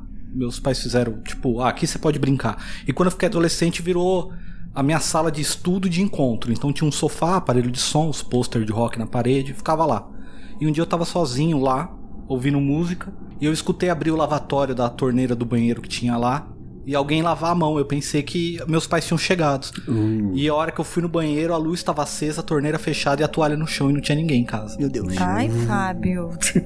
Satanás, é você, Satanás. Ai, gente, que medo, morro de medo. Então, que isso? Ah, eu só pensei assim, eu assino. Eu assino pra ficar milionário. Dá o papel que eu assino. Chi, lembra da, daquele episódio do, do, Chab, do Chapolin, Chi, Chirin, Chirion do Diabo? Então pode ser que ele Chirin para as coisas aparecerem, Chirion para as coisas. Às vezes era o Chirin, Chirion aí para te oferecer alguma oferta, não sei, né? Ai, gente. eu- Cara, eu, eu não lembro de nenhuma história assim de. que tem acontecido comigo agora. Mas eu lembro uma vez que eu fui utilizada como escudo contra um espírito. Meu Deus. Que foi. uou. Não, porque foi assim, eu tava dormindo, aí, tô, aí minha mãe começou a me chamar, né? Pâmela, Pâmela. Aí eu fui meio dormindo assim, o que, que foi? Tá acontecendo dela? Ah, deita aqui comigo. Aí eu não entendi nada, tava meio dormindo. Eu falei, tá bom, deito aqui, tipo, do seu lado. E deitei, acabei dormindo. Aí no dia seguinte eu nem sabia se eu tava sonhando, se não. Eu, mãe, o que aconteceu que você me chamou ontem pra. Você estava passando mal, tava acontecendo alguma coisa. Ela, não, não, é que eu acordei no meio da noite e eu vi uma pessoa na, na porta. Aí eu te, aí eu te chamei pra você ficar comigo, por- porque, tipo assim, pra ela não, não vir até mim, entendeu? Eu, fui- você foi, tipo, o escudo. Eu falei, ah, que bom. Aí Claro, porque se você for atacada, dá tempo dela meter o pé, né? eu Pra sair que correndo. legal, obrigada. Já fica ali, já preparado. Falei, "Dá- nunca mais eu vou Caraca, quando você pô. me chamar. Você pode me gritar. É. É, mole, gente.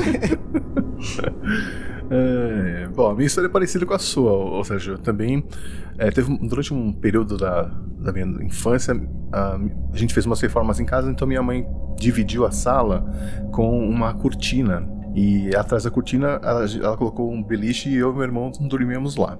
Em um dia eu acordei, eu ficava na parte de cima do beliche, eu acordei com alguém andando na sala. Eu, e eu perguntei, né, mãe? E ninguém respondeu. Aí eu, pai? Ninguém respondeu. E a- aquela pessoa, alguma coisa que tava lá, foi e sentou no braço da- do sofá. E eu vi a, a luz da lua, né, iluminando a silhueta da pessoa. Meu Deus do céu. Aí eu falei, acho que eu tô sonhando, né? Mas aí eu falei, não, não tô sonhando, eu acabei de chamar o pai e a mãe, tô bem acordado, né? E aí eu comecei a observar a figura e ela tinha um copo na mão. E sabe quando você ouve aquele barulho do gelo virando no copo? Hum.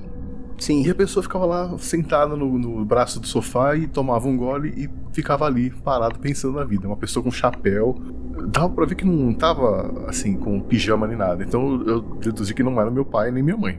Mas era um homem. E dava pra ver que tava bem vestido, aparentemente. E que você, o que, que você faz numa situação dessa? Chora, chama a mãe. Ah, não. A mãe você já Né? chamou e não veio. Eu fiquei completamente assim, eu, eu vou acordar meu irmão. E eu chamava meu irmão e meu irmão não falava nada. Reza, meu filho. Reza o salmo da proteção. É, isso aí. Reza o Senhor. Como é que é? O Senhor é meu pastor, nada me faltará. Vocês sabem dessa treta? Mesmo que eu passe pelo vale tenebroso, nenhum mal temerei. Eu tenho esse salmo decorado. Você tem- é a- Gente, pelo amor de Deus. Vocês têm que estar preparados. Cada um tem a sua. E eu sei que eu fiquei nessa. Eu, eu chamava meu irmão, meu irmão não acordava de jeito nenhum. E aí eu me enfiava debaixo da cama, né, da- das cobertas, e olhava de novo e a figura tava lá ainda. E se movendo. Isso que me deixava com mais medo. Então, assim, eu, eu vi o gelo batendo no- nas beiradas do copo. A- Sabe quando a pessoa se ajeita no sofá e você ouve o sofá fazendo aquele rangido? Meu Deus do céu. Eu falei, não, não é possível que é um sonho isso, cara. E eu fiquei assim, isso já era umas três da manhã. Eu fiquei até seis da manhã, assim, olhando com medo, quieto, sem fazer nada. E às seis horas a minha mãe levantou e abriu a porta. Na hora que ela abriu a porta, eu falei, vou avisar, né, que tem alguém ali, né? Falei, não, mãe, não e ela levou um susto, porque. Primeiro porque não tinha ninguém lá. E segundo porque eu saí gri- gritando que nem um louco pra cima dela, né? Tipo. e no fundo não tinha nada lá. Então, assim, até hoje não tenho a menor ideia do que aconteceu. Não tinha nada até onde você sabe. É, não Olha aí, ó. Pô, mas, mas pelo menos, oxi, você tem que ter educação, porque copo de água você não pode negar a ninguém, né? Então se o espírito chegou lá pra tomar água, ele fala, opa, meu filho, tudo bem? Fica, fica à vontade aí. Mas água com gelo, cara, parecia um drink, sabe? Aquele barulhinho de, de, de copo com drink mesmo, cara. Entendi, bizarro, você tá maluco. coisa louca, bizarro, bizarro, cara. Enfim, coisas que a gente não explica, né? Ai, gente, que medo. Pamela já, já, já até puxou o terço ali já, né, Pamela? Calma, vai dar tudo certo. Não, eu já, eu já. Gente, eu O ando senhor é meu preparada. pastor. Pamela já até acendeu a vela do lado já, do monitor, já, já tá ali. Tudo preparado. Não, eu já tô com a luz, já acendi a luz já. Eu tô com escuro. Gente, eu tenho. É real? Eu tenho medo real? Já aconteceu umas paradas. Meu pai também tem umas histórias tipo essa do, do Xi. Umas Olha coisas aí, assim ó. que, a- que aconteceram. Ele falou, filha, aconteceu, eu tenho certeza absoluta. E ele ficou tipo. Tem um filme que é. Sérgio, me ajuda. Qual que é aquele filme do distúrbio do sono? Nightmare. É esse É Nightmare? um documentário filme, é. Que, como é que é a história mesmo? Que tinha alguma coisa a ver de que tem um, um demônio que te, te assombra, um negócio assim. É, porque na verdade isso aí é uma patologia, né? Que é o lance da, da paralisia do sono. Então Isso. tem algumas pessoas que têm essa doença e aí. Aí que tá as duas versões, né? Na ciência fala que você começa a ter alucinações, Uhum. né? E que dá. É, é como- eu não sei explicar muito bem, mas é tipo um bug que dá entre você estar dormindo e acordado. Uhum. Você não consegue mexer os braços, nada, mas você consegue ter alucinações. E tem pessoas que falam que aparecem, né? Pra, pra pessoa que tá tendo essa reação, os Shadow Peoples, que são pessoas sombras. Isso. Caraca, Né? como é que você lembra disso tudo? Você falou que você não tem memória. Não, mas isso aí, minha Isso aí. filha, isso aqui eu, te- eu, te- eu estou preparado. Se acontecer alguma coisa, eu tenho que saber lidar com a situação, rapaz. É. Caraca, nossa, não lembro. Mas, eu- mas quando a gente viu um filme que tinha a ver com isso, Que acho que foi você que me indicou, Sérgio. Eu vi com meu pai. Caraca, ele tava meio. Sabe quando uma pessoa tá vendo o filme, mas ele tava meio distante, assim, uma coisa meio. Aí depois no fim do filme ele foi me falar, cara, esse filme fiquei muito impressionado porque aconteceu uma coisa completamente parecida comigo quando eu era pequeno. Ele ficou, tipo, não conseguia se mover e tal, exatamente como tava Uau. descrito ali. Ele nunca tinha ouvido Assustador. falar É. de nada disso. Nunca tinha lido em lugar nenhum.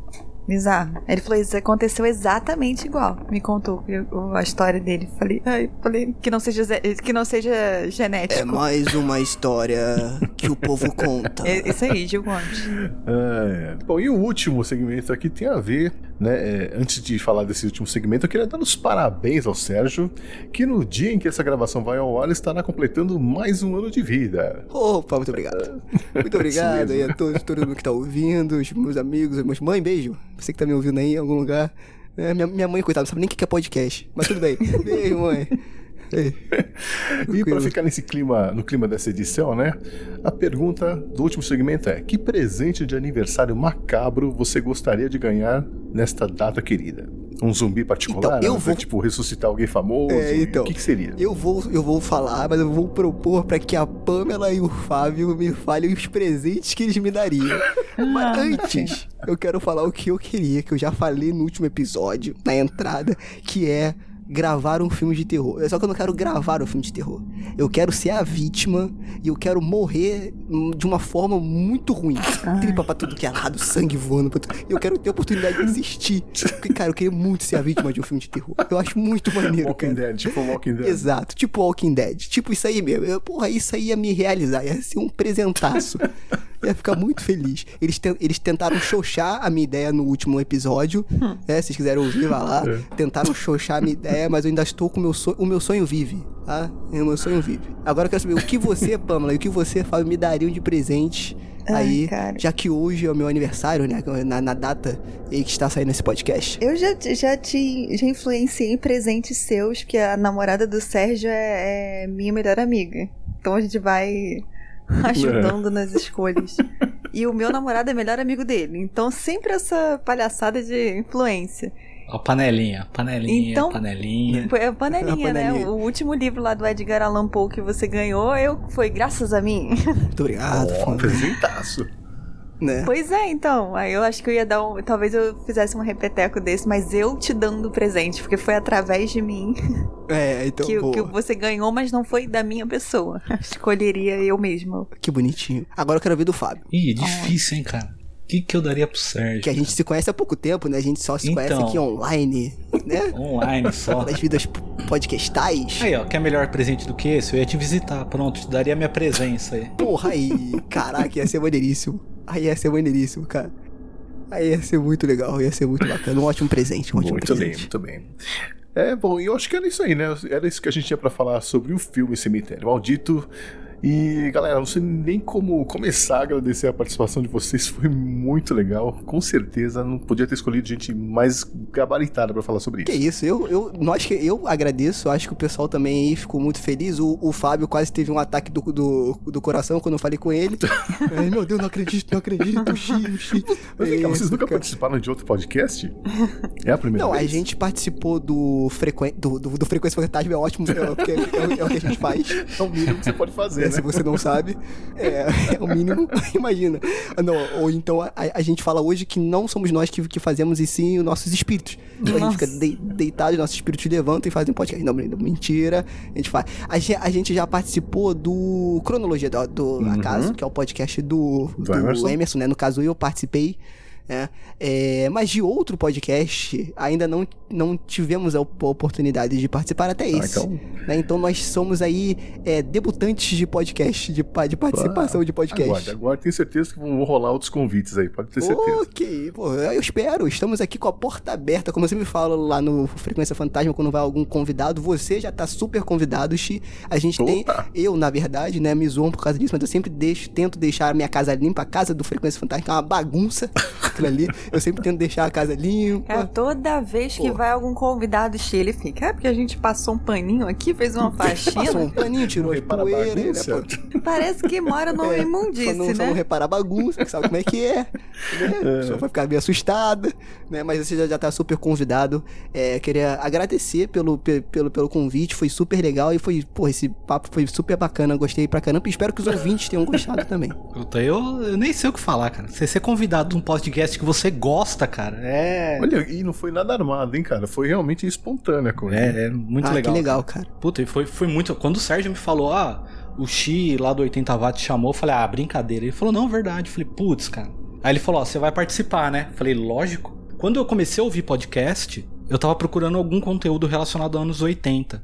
E aí bateu o seu. Foi um dos primeiros podcasts, quando eu comecei a ouvir podcast, foi um dos primeiros que eu ouvi, assim. Que coisa estranha, porque assim, eu fiquei com dedos também pra chamar, porque eu pensei, bom, mas eles estão falando de filmes que estão na Netflix, filmes mais novos, então eu acho que eles não vão topar falar desses filmes meio anos 80, talvez eles achem meio ruins, sei lá. Eu, vou fiquei, eu levei um tempo pra mandar mensagem, sabe? Não, pelo, pelo contrário, cara. Eu só vejo filme clássico. Eu chamo de clássico pra não chamar de velho, pra não ofender, entendeu? Fala que eu vejo só os clássicos. Eu vejo muito mais clássicos do que filmes novos. Então, nesse gap, enquanto não lança filme, filme novo, eu vou lá na década de 50, 60, vou buscando filme pra Ah, poder ver. 60 é muito que é até bom. bom que dá uma base, é, dá uma base pra você poder também comparar com as obras de hoje, né? A gente Uhum. sempre levantar essas discussões. Sempre quando quiser, cara, a, a gente tá sempre disponível pra gente poder bater esse papo aqui. Bom saber, viu? Bom saber. Ai, gente, foi ótimo estar aqui com vocês. Tô muito feliz também.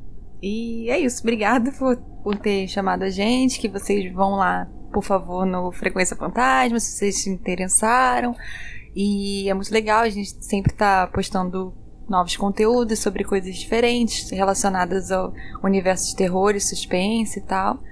Então, vão lá conhecer e é isso. Aproveitando pra fazer um jabazinho aqui no final. É, vamos, vamos continuar então. E onde o pessoal pode encontrar vocês no mundo digital aí? Tipo Twitter, Facebook, Orkut. Então, nossos episódios sempre saem em três lugares. Saem no Facebook, a gente posta lá, no Twitter e no Instagram, né? Que agora o nosso Instagram é- é- a gente criou há pouco tempo.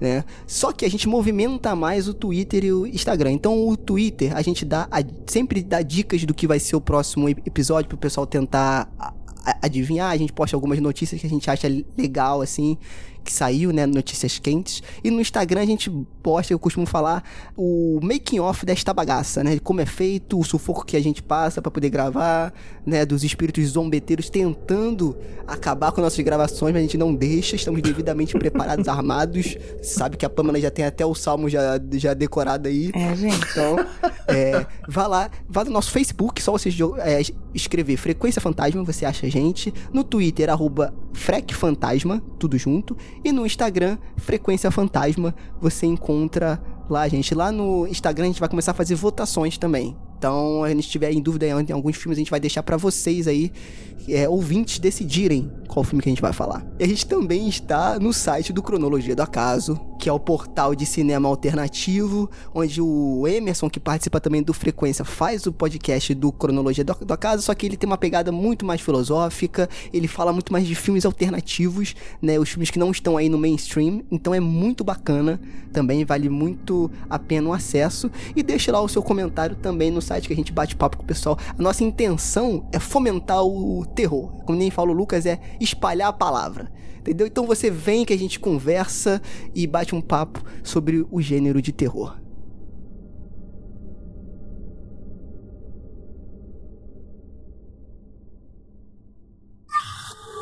E esse foi o papo sobre o filme Cemitério Maldito. E se você ouvinte quiser compartilhar sua opinião, dar um feedback, mande a sua cartinha para a caixa postal 35... Não, brincadeira. Mande uma mensagem para mim lá no Twitter ou Facebook ou ainda pelo e-mail programa80watts@gmail.com. Mês que vem eu volto com mais um filme dos anos 80 para a gente analisar e discutir com outros ilustres convidados, ok? Eu sou o Xi, obrigado por acompanhar o Cine Clube 80 e até a próxima.